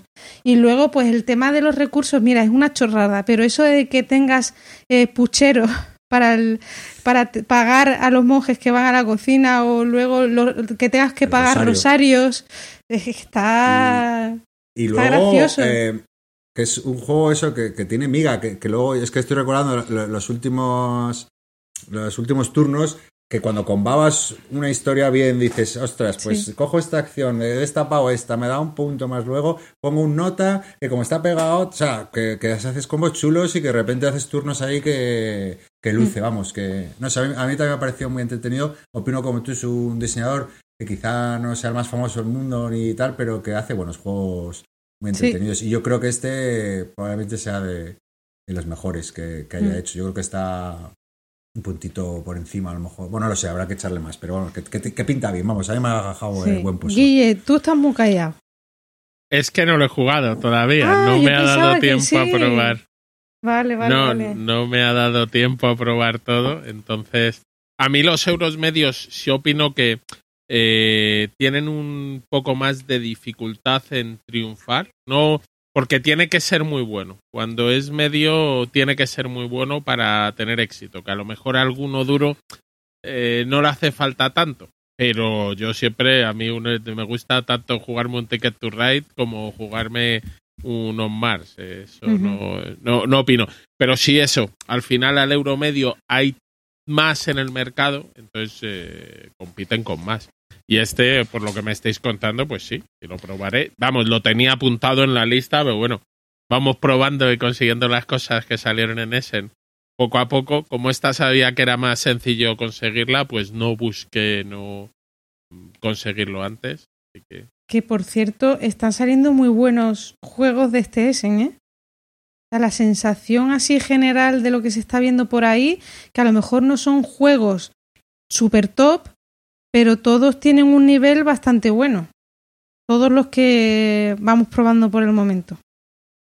Sí, han salido varias cosas buenas, pero tampoco un número descomunal, no sé. Chema, ¿te lo vas a comprar o qué? Hombre, Ah, mira, estás, estás sacando dinero de, Sí, bolsillo. sí. usando sí, ya sí. la panoja. No, la verdad es que lo que has dicho, o sea, cuando has empezado a hablar, que sería un euro durísimo, muy seco y tal. Pero lo que has contado, a mí los juegos estos que tienen, los euros que tienen como mini jueguecitos por dentro, me llaman la atención. Esto de montarse el vitral y toda la pesca me ha parecido curioso. Lo de que tenga draft de dados, no sé. Eh, no sé si me lo compraría, porque aparte me lo he mirado y es de aspecto es bonito, pero tampoco es, es como para tirar cohetes. O sea, tiene un look un poco como si lo hubieran diseñado hace 10 años gráficamente, ¿no? Bueno, eh, A mí Pero- me pero vamos, gusta que me- mucho. En el tablero se ven eh, el plano de los monasterios así como el, el- el plano cenital y parece pues eso, el plano del monasterio con sus naves y su... Se ve su claustro, no sé, me parece todo muy entrañable, muy Y- alemán y, y- muy... iba a decir que, que- que quizás la mayor pega es el, el- tema que han elegido, que aunque luego el juego no, el tema de tal, que joder, otro monasterio de edad media y tal cual, pero he visto que esto es Falta un, que- Faltan cadáveres en ese monasterio, falta, falta un La asesino. cripta, la expansión Sí. de la cripta, ¿no? Pero no, he de decir que, a ver, yo no, yo no sé si este juego me lo compraría, no sé a qué tortura tendrían que someterme, eh, pero, pero no me importaría nada jugarlo. O sea, si yo est- estoy seguro que lo jugaría, lo disfrutaría y me lo pasaría muy bien. Sí, sí, sí. Invitadme a jugarlo. Muy bien. Bueno, pues eh, ya llevamos dos horas y cuarto, así que imposible reseñar más juegos. Yo creo que con dos cada uno va que chuta. Así que nada, esperamos que os hayan gustado las reseñas y pasamos al tercer bloque del programa, que son vuestros comentarios.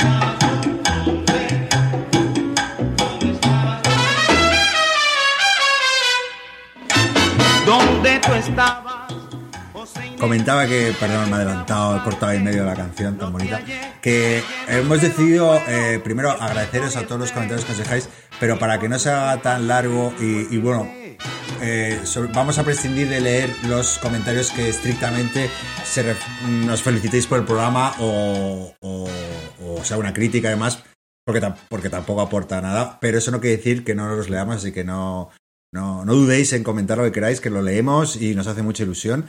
Pero bueno, de cara al programa no lo vamos a leer para que no sea tan tedioso, pues oye, qué bueno o qué mal el programa, pues tampoco igual al resto de oyentes, a nosotros sí, pero al resto de oyentes no aporta mucho.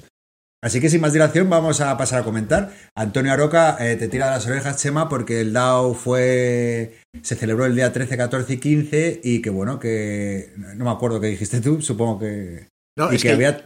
yo empecé diciendo que se había celebrado ese fin de semana y me dijiste los tres, no, no, es el que viene. Y dije, ah, pues se debe haber hecho un evento digital. Final- Tenías razón, sí, sí, sí. Yo estaba totalmente equivocado. Yo sí que no me enteré. Bueno, pues eh, nos comenta aquí Antonio Aroca que 300 personas... eh, Ah, no, pero dice que el Beer Show, que estuvieron conectados a la vez. No sé Claro, es que. Sí, es que sí. sí. porque yo comenté que si no había tenido mucho eco y él dijo que se han conectado 300 personas, pero claro, se conectaron al Beer Show, que no es exactamente lo mismo que conectarse al DAO. Vale, vale, vale. Fue un Vale. evento dentro del DAO, ¿no? Lo del Beer Show. Sí. Sí. Bueno, y luego el mismo Antonio eh, pues nos recomienda clásicos solitarios, eh, el Ambush con sus tres expansiones, eh, el Chainsaw Warrior y el Mosby Riders de la Guerra Civil Americana. Y Pedro te comenta que al Mosby Riders, que es otro wargamero pro, pues que le echó muchas horas mientras esperaba a su contrincante de Vietnam 1965. que era muy puntual. Vosotros que, que, que- vivisteis esa época. Yo, yo, el, yo, yo tengo dos anécdotas sobre esto. Una, bueno, una es que el Chainsaw Warrior a mí me encanta, es un juego de Games Workshop en solitario, que en- lo saqué en un videotocho incluso, y es un juego que, bueno, para mí prefigura todos estos juegos que son tirar y tirar y tirar y tirar dados, sin apenas tomar decisiones, pues el Chainsaw Warrior es lo mismo, pero con una temática muy divertida y un juego que dura 40 minutos, una fiesta mm, de los sentidos. Eh, y, el, y, y el Vietnam, si es el de Victory Games, que supongo que se refiere a ese, yo se lo vendí a Chicho Sibilio, el jugador de baloncesto del Barcelona. Qué mítico. Sí, sí, sí. Yo trabajaba en Jokes and Games en, en esa época, en el fin- principios de los 90, y entró Chicho Sibilio buscando un juego y yo era dependiente y sí, sí, quiero un wargame tal. Dice, quiero un wargame para jugarlo con mis hijos. Y entonces yo le empecé a recomendar cosas muy de iniciación de lo poco que había en aquella época, el Batalla por Moscú de GDV y cosas así. Y el tío se fijó en el Vietnam y dijo, no, no, este me mola. Yo le dije, a ver, señor, señor Sibilio, este es uno de los wargames más complicados que hay, no, hay, no en la, de la tienda, de la galaxia. Y el tío, no, no, pero mis hijos son listos y tal. Y yo digo, pero es que además es muy grande, lleva muchas horas. No, pero yo tengo una habitación y lo dejamos montado. Y no hubo manera de convencerle y el tío se acabó comprando el Vietnam. No volvió por la tienda, con lo cual no sé si es que realmente se arrepintió, pero se compró el Vietnam de, Y a lo de mejor no Victory Games. escucha. ¿Te imaginas? No, no, se falleció hace, Ah, verdad, hace unos meses. Pero, pero, hostia, sí, es una anécdota que le tengo mucho cariño, ¿no? Porque, joder, entró un famoso en la tienda se compró el Wargame, el más tocho que teníamos. Muy bien. Luego Cádiz de Estocolmo, que por cierto es un blog, uno de los blogs más longevos que tenemos en España y que os recomiendo. Eh, bueno, pues que como mencioné lo de los juegos de música, que me, dijo, me, me comenta que el juego de música ya existe, que se llama karaoke. Y, y nada, eso me recomienda.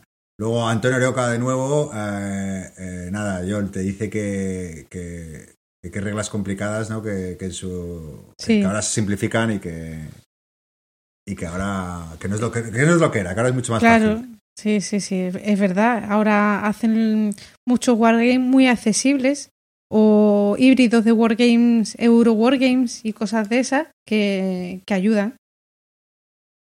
Sí.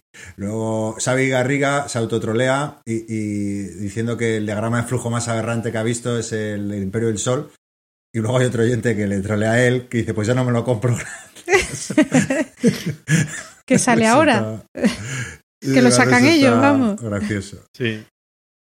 Sí, sí. Eh. Eh, bueno, y luego Pedrote, eh, con una de sus bromas, ideal para el rediseño Kailus, pero el preboste es una roca que persigue a los Meeple. Y lo podéis llamar Gascuña Jones. Sí, esto va más en la línea del Nicey Papers, ¿no? De esta editorial que Exacto. vamos a montar. Que, que respeta los derechos de autor. Retematizando clásicos. Sí, sí. Luego Oscar Recio plantea una pregunta. Es verdad que no comentamos ninguno, eh, ninguno de este tipo de juegos. Que si consideramos eh, solitario juegos como Crónicas del Crimen, Mansiones de la Locura o Viajes en Tierra Media, por el tema de la app. Y mira, yo sí que mm, te puedo hablar de uno de ellos porque, porque Crónicas del Crimen, porque lo jugué en solitario durante el confinamiento. Y sí, hombre, o sea, claro que se puede jugar en solitario, pero sí que es verdad que por lo menos en Crónicas del Crimen pues hombre, lo divertido es estar ahí con las gafas en 3D. Tío, que veo un trozo de pizza, Sí. que veo no sé qué, ¿qué estás viendo? ¿Qué tal? Yo creo que el juego lo jugué solo, pues porque está más aburrido que una ostra. Y bueno, pero, pero, pero no lo recomendaría a un jugador. Técnicamente se puede jugar, Hmm. pero no es de los, de los que lucen más. Pues yo el viaje es por la Tierra Media, que es el del Señor de los Sí. Anillos. Lo he puesto hoy como uno de los que me han gustado y el Mansiones de la Locura también. Sí, Eh, se juega muy bien en solitario. yo No de- quita Sí.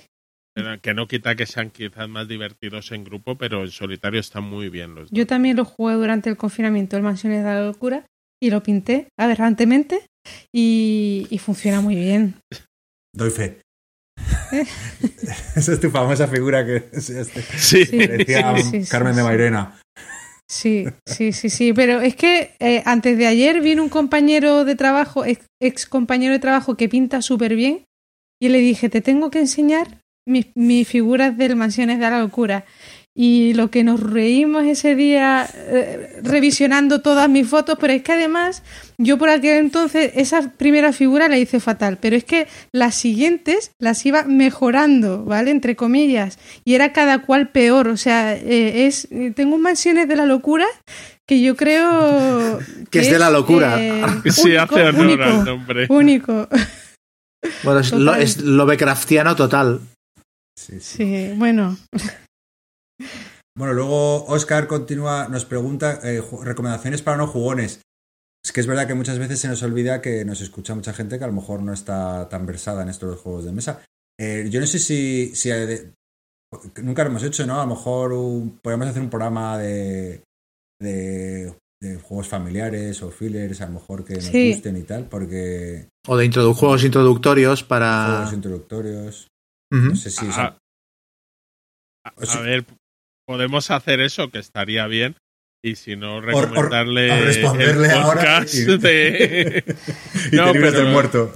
No, está el podcast de Push Your Luck, sí, Sí. se llama, sí. Que ese está más enfocado. Y para familiares, el Ticket to Ride, siempre, perdón, Aventureros al Tren. Gran Mira, juego, gran yo, juego. yo te recomiendo The Island, que, que, que condensa la esencia de lo que me gusta en juego de mesa, que es putear. Yo, era- Takenoko. Takenoko, eh, que es un juego, yo creo que de los más bonitos que hay y muy familiar, unas reglas súper sencillas. Es muy tonto, pero a nosotros, o sea, nosotros lo hemos jugado muchísimo, Carlos y yo en casa, al principio, hace años, y de vez en cuando lo seguimos sacando, ¿eh? yo el Etnos. Que es el, el Etnos es el juego que sacó a patadas de mi casa al Aventureros al Tren. Muy bien. Luego, eh, Fermay nos comenta que eh, lo de los LCGs, que, que si no los consideramos solitarios, y bueno, hoy justamente hoy que hemos hecho el top, pues sí que han salido varios. Que a lo mejor no hablamos expresamente, pero, pero vamos, sí. ¿No? Sí que hoy ha salido. Eh, luego, Raider o Vicent. Eh, una recomendación que a mí sí que me llama la atención porque es un juego que siempre tengo en el radar, pero no, no conozco a nadie que lo tenga, el Space Empires. No sé si lo habéis jugado uno de GMT. Lo conozco. Este es el típico que he estado mil veces a punto de comprármelo. Igual. No, no lo hemos jugado nadie, ¿no? No. No, No. pues eh, sí, sí. Y aparte, una expansión hoy. ¿Han anunciado una expansión para ese juego o algo? Eh, no sé si es ese o el otro del espacio. Creo que sí puede ser el Space Empire. Es que no me acuerdo. Es, hay dos. Sí, ¿no? yo es que los mezclo también, ¿eh? O Sí, yo sea, que no me hagáis mucho caso. y aparte Yo este, eh, me han contado que funciona muy, muy bien en solitario, que tiene como módulos, tiene escenarios más cortos, más largos y tal, y que funciona muy bien en solitario. Ah, bueno, no, te, te dice Joel eh, que, si te. eh, referencia al D-Day, que si te gusta este, el siguiente paso es uno de la serie Enemy Action. Y que está el Ardens actualmente, pero que te esperes al Kharkov, que saldrá a mediados. No sé si te suena. No los conozco. Que es una 60 serie. páginas. Sí. Ah, vale, sí. claro, ya es lo que me faltaba. No te O sea, suena. a lo me- a- no, no me suena y a lo mejor es too much. O sea, ya las 40 páginas de este que, que al final, pues mira, estaban bastante bien escritas y he podido jugar alguna partida, pero que tampoco que cuesta, ¿eh? O sea que, pero bueno, le echaré un vistazo. eh, hablando de temas rarunos que nos gustaría ver y que, y que me ha tocado la patata cuando ha dicho de periodismo, de periódicos, y justo estaba buscando porque se me ha olvidado que ya existen dos juegos de periódicos, eh, pero que se me ha olvidado el nombre de los dos. Yo tuve los dos y, los, y les di boleto, pero bueno, en su día los tuve. Y no sé si queréis alguno leer la siguiente pregunta y mientras lo, lo, lo investigo. La de Ismael Álvarez. Sí, ese era Vale. el que ha hecho la pregunta, pues si queréis ir hacia arriba. Ah, bueno, pues vamos. Bueno, Outland Backer nos habla del programa y que le gusta mucho, se lo agradecemos. Eh, Joaquín Kremel nos propone probar un bot eh, que ha creado para el acto 1 del tiburón, Jaws. Eh, yo, mi religión me prohíbe probar prototipos, ya me ha tocado probar muchos, lo lamento. Eh, bueno, alguien nos dice que Poncio Pilates no era quien debía ser, el reciclador. vale. Y bueno, el Capitán Cruz nos pregunta por tiradados preferidos. Eh, bueno, pues yo para mí mi tiradados preferidos es o el Can Stop o físicamente en tiradados preferido el Strike. Me parece un grandísimo juego Iba a donde decir tiras ese. los dados. Strike es Pero- muy bueno. Pero tiradados, ¿qué entendemos por tiradados? Yo las Yo diría de tiradados. Tirar dados, ¿no? A lo loco. Bueno, Sí, pero- que tiras muchos dados. A ver, ¿el, el D-Day Dice es un tiradados? Correcto. Sí. Pues entonces el D-Day Dice. Nada, ya, El- ya encont- Ah, perdona, Joel. No, no, no, no, Didi. No, no, iba a volver a la peli a la esa anterior, así que si, si vas a recomendar algún tiradados. No, pues no, ese el DJ Dice, que precisamente está ahora en tiendas y tal, que la gente lo puede probar porque hay un print and play en la BGG con un escenario y tal. mm, Y el que está ahora a la venta, pues tiene un montón de material nuevo, de expansiones y tal. Y yo lo Sí. probé, el, el print and play, y me encantó el juego. Y estoy ahí, ahí, a ver si me, si me pillo el que ha un- sacado ahora el ma- eh, maldito. Es A un juegazo, es un juegazo Sí. escandaloso. Sí. Sí, sí, es brutal. Es muy divertido. Es Es, brutal. tirar los dados y es la mecánica del Yanxi, de que darte valores y ir haciendo cosas con, con esos valores, pero todo muy tematizado. O sea, tiene. La tensión de, de hostia, no podemos cruzar esa- ese campo de minas y el nido de ametralladoras es, vamos, está- te mete en la película de una manera. Sí. Pues Yo nada, no he es- jugado y no sí. recuerdo haber entrado en esa película. ¿eh? Hostia, pues yo mucho, tío. Además, el rollo este de, que te obliga a avanzar cada ciertos turnos, que no tienes más narices, Sí, que sí. sabes que vas a tener que pasar por el nido de ametralladoras, es muy guapo. Está muy bien. nada, Ismael, ya he, eh, eh, he encontrado los juegos que te quería mencionar, que como a- acaba de ver Newsroom, Newsroom la serie, entonces estaba hipeado con juegos de periódicos. Y, y justo será el mismo año que era el Penny Press, que es un juego precioso de la caja, eh, un juego correcto eh, de mayorías, que, que está curioso, no muy temático, y el extra extra, que sí que es un poco más temático, no muy bien cerrado el juego. Son dos juegos correctos, yo creo que para los que les gusta mucho el tema, pero todavía falta ese gran juego de periodismo, tienes toda la razón, ya saldrá, supongo. Eh, luego, ya retomo si quieres, Guille, eh, Gerardo Farías, pues bu- bueno, eh, Chema, ¿cu- ¿cuándo vas a sacar un videotocho de Blu-rays? Ah, no, que cuando, que cuando lo voy a Que volver a subir. Ah, voy a subir, ¿qué pasa? ¿Lo Sí. quitaste? No, me, Lo, me lo capó YouTube porque tenía música, no sé si porque le puse al principio la música de Vikings, de la serie Vikings, una, una canción, la, la de los créditos, o porque al final puse un fragmento de la banda sonora de Aliens. Pero por una de esas dos cosas me, me caparon el vídeo. Entonces tengo que quitarle esa música y volver a subir. Eh, nada, luego un, un anónimo, fiel seguidor del programa, eh, bueno, hace una interpelación a, a los jugadores en solitario porque no sé si nos lo dice a nosotros directamente o, o en general, que como que a veces se critica o menosprecia o ningunea al jugador en solitario y que bueno, que no son gente marginal y que merecen el mismo respeto, pero eso yo creo que estamos de acuerdo, ¿no? Si, hemos sido nosotros eh, que ha impresión, pues eh, Yo creo que es por alguna coñeta que hicimos en el programa y tal, pero eh, a ver, entendiendo que todos de aquí jugamos juegos en solitario, yo últimamente les estoy dando mucho, porque es la única salida que tengo lúdica, pero yo- yo no sé si fue por algo que yo dije, yo lo que dije es que, y me parece que representa un- a un sector eh, amplio de la afición, es que yo prefiero jugar con una persona física que, con, que, contra un sistema de juego, si puedo elegir. O sea, si a mí me das a elegir entre jugar los 10 mejores solitarios del rating de, de Board Game Geek o jugar em, 10 juegos que estén bastante por debajo de ese rating con un jugador, con un contrincante eh, vivo, por así decirlo, prefiero lo segundo. Pero eso no significa menospreciar a los jugadores de solitario, ni mucho menos. Hay juegos solitarios brillantes. No, y yo me considero o sea, jugadora de, de juegos en solitario muchísimo, ¿eh? y más ahora. O sea, ahora es imprescindible casi que un juego tenga el Sí. modo solitario. Totalmente.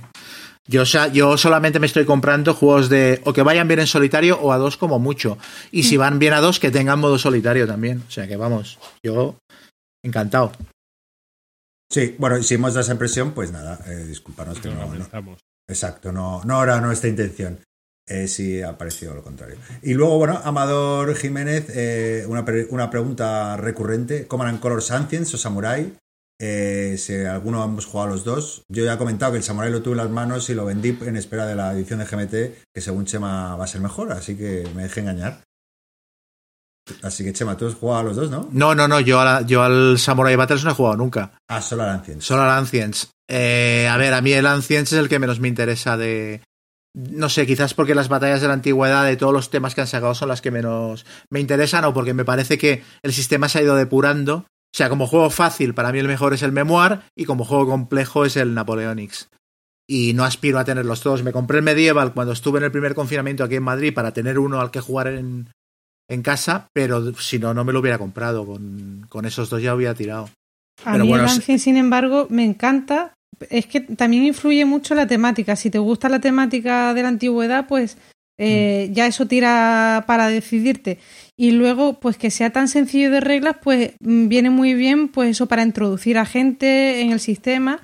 Y mm, claro, es luego, no sé, mm, más fácil de montar que el memoir, o a mí me lo parece, y las partidas duran un poquito más, con lo cual queda un poquito más compensado el esfuerzo al final eh, de, de preparar una partida y, y jugar. Quizás sí. Pero bueno, el, el Memoir también es, o sea, es, es más barato, bastante más barato, y luego no tienes que pegarle 250 pegatinas, o sea, es abrir la caja para a jugar. Y está en castellano. Y está en O sea, que castellano. todo tiene sus ventajas y sus Sí. inconvenientes, pero es muy buen juego también. El único, a mí me parece, por ejemplo, que el de la Primera Guerra Mundial es demasiado lío montar el tablero. Es un peñazo poner tantos hexágonos de trinchera. O sea, es así que igual estás 25 minutos montándolo y luego 35 jugando. Que dices, a ver, ¿pero, qué- pero qué es esto?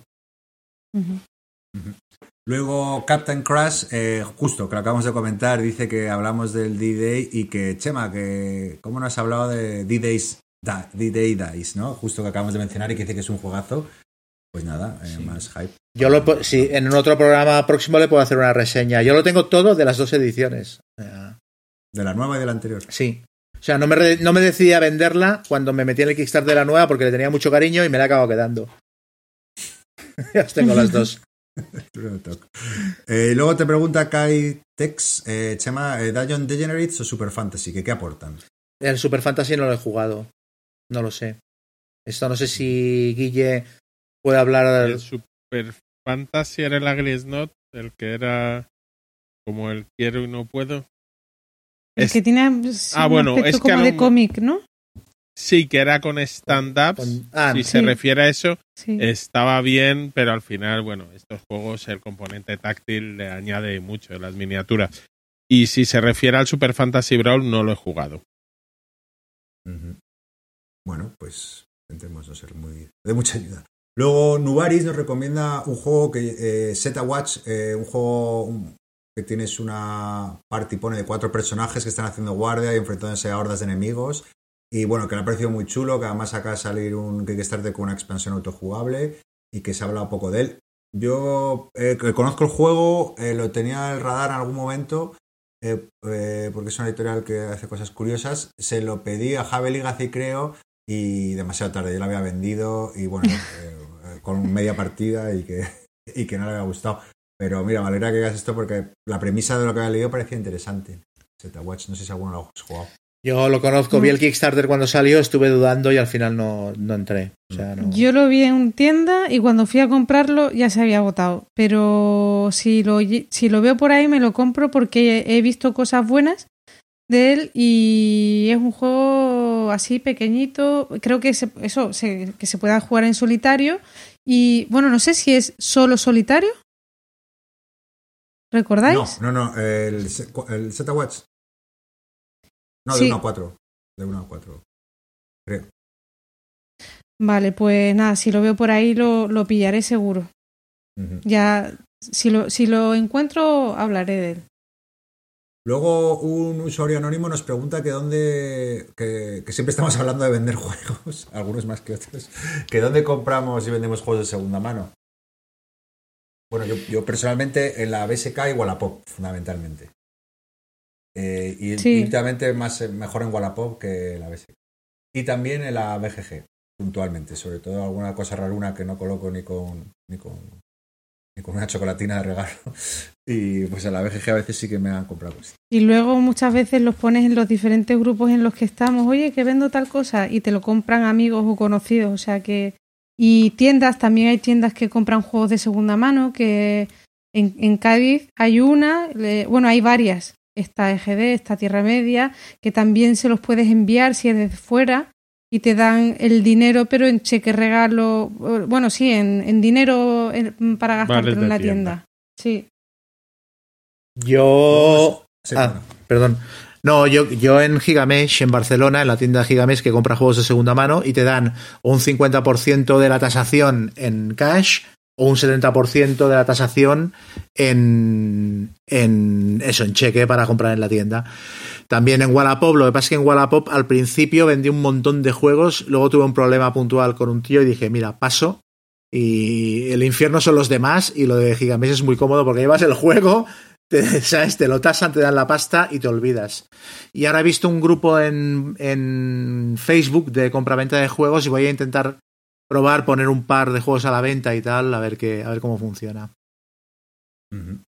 Ah, por cierto, también se ha puesto, porque esto es más desconocido, yo creo, eh, que yo estuve un par de veces, un grupo en Facebook hace... mm, Lo. Math, Math Trade, No. No, no más trade. Eh, tú pones a la venta un juego y la gente compra tickets. Ah. Eh, Como una bastante- lotería. Sí, y está Eh. bastante regulado porque no puedes poner el- no puedes inflar el precio ni demás. Más o menos tiene que ser ajustado al precio de mercado. Y no veis qué éxito. Yo dejé uno y, y oye, tío, yo publiqué uno este y no me sale. Y me dijeron, no, no, es que estás en cola para dentro de 40 días. Y cuando se lo he publicado se me había olvidado, había vendido el juego por otro lado. Y todo el mundo, "Po- dame el número 3, dame el 4. Y yo, ¿quién es esta gente?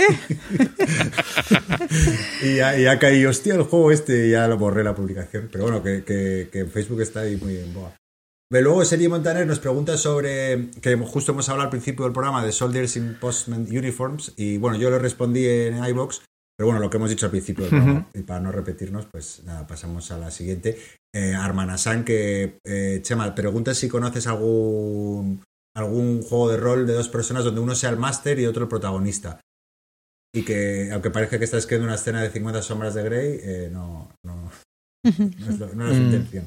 Bueno, es que cualquier juego de rol permite jugar con un con un máster y un jugador, no, o sea, me- es lo que me está preguntando, ¿no? Sí. A, a lo mejor alguno específico para dos, ¿no? O algo, no sé. Mm. Perdón.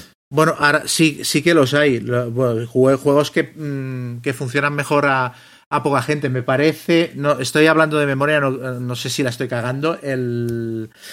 Ah, el que es como el rastro de Tulu, pero, pero en plan mm, cine negro. El Tulu confidencial, me parece, que está diseñado para un jugador y máster. Pero ya miraré alguno y. Y el lo que tú me recomendaste, específica. Chema, de los dos samuráis del Sí, enfrentamiento, ¿no? Bueno, ese es para dos jugadores sin máster. Mm. O sea, ese para dos jugadores funciona bien, sí. Hay, hay muchos. Hay, ahora ha salido hace poco Lo- Lovecraftesque, que es un juego de rollo relato de Lovecraft en el que todos los jugadores llevan al protagonista entre todos. Y el Girl Underground, que es lo mismo, pero rollo Alicia en el País de las Maravillas. Luego Manuel Huerta nos pregunta si conocemos, eh, creo que un Kickstarter ahora, el Aliens The Complete Experience. No sé si... si Es, es un pre-order más bien de, de un nuevo juego, el Aliens, otro día en el cuerpo, que, van a que va a sacar Gale Force 9. No lo he visto. Gale Force 9 la verdad es que saca cosas curiosas y a veces cosas más intermedias. Entonces yo estoy esperando Cuando las saca. cómo va. Porque este juego ha pasado por. Ha pasado por dos Gen Con. Después de la primera, se ve que lo rediseñaron casi por completo o en buena parte porque la gente no salió nada contenta. Lo rediseñaron, lo volvieron a anunciar y lleva como tres años de retraso fácilmente. O sea, el otro día hice un tuit de coña, la película Aliens tardó 10 meses en rodarse. Y aquí llevan tres años para publicar el puñetero juego de los cojones. O sea, yo, yo tengo pagada la pre-order de Démelo Todo desde hace meses y estoy aquí esperando que lo saquen. En breve, en breve. Sí, se está gestando. Hola. Sí, están en ello. Luego. No, tienen pinta que en breve, ¿eh? porque Sí, ya sí, sí. sacan los manuales y dicen que lo embreen. Y en Shut Up and Sit Down el otro día eh, hacían un, un gameplay y tal, o sea que esto ya tiene que estar al caer. Ujú. Y luego BT Web, eh, que propone, nos propone tres temas en solidaridad con Chema, que, que uno son fillers napoleónicos, otro juegos con cositas nazis y otro el Kukokiku y sus referencias al Tercer Reich. Creo que ya nadie te va a quitar ese estigma de... Fillers napoleónicos, has dicho. Sí, Me parece, Sí. Fillers napoleónicos me parece buenísimo. conocen tu... Los hay. El Los Nazi, hay. el Nazi Papers está a puntito, ¿eh? O sea, están todas las cartas diseñadas, redacté el reglamento que lo redactó como dos o tres veces, o sea que esto está a punto, a punto, a punto. Sí, que preguntaban en Twitter, por cierto. Así que yo sé. Eh, sí, hablando de fillers napoleónicos, eh, yo le hablo de uno. No sé si es filler, pero Sí, casi, ¿no? Bueno, no es filler. Pero No es yo, filler. yo eh, recordaba este, este que venía en la bolsita zip, Ah, que era el- un tiradados, precisamente. O sea, ¿cómo Sí, se sí. llamaba? bueno, el W 1815. Ese, ese, Sí. ese, ese, ese. Sí, sí, sí. Ese sí. es un filler napoleónico, Sí, venga, va. ¿no? Va, sí, sí. Son 15 minutos por partida, o sea que ya, Eso. ya es eso. Juegazo, por cierto.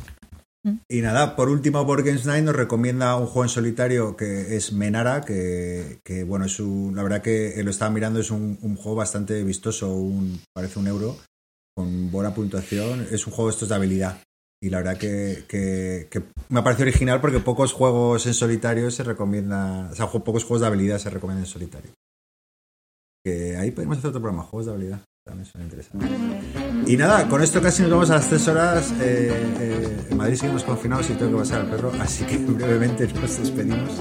Eh, chicos, Guille, Venga, un placer a todos y disfrutad jugando. bien, chao. Hasta la próxima. He dicho que corto, pues corto.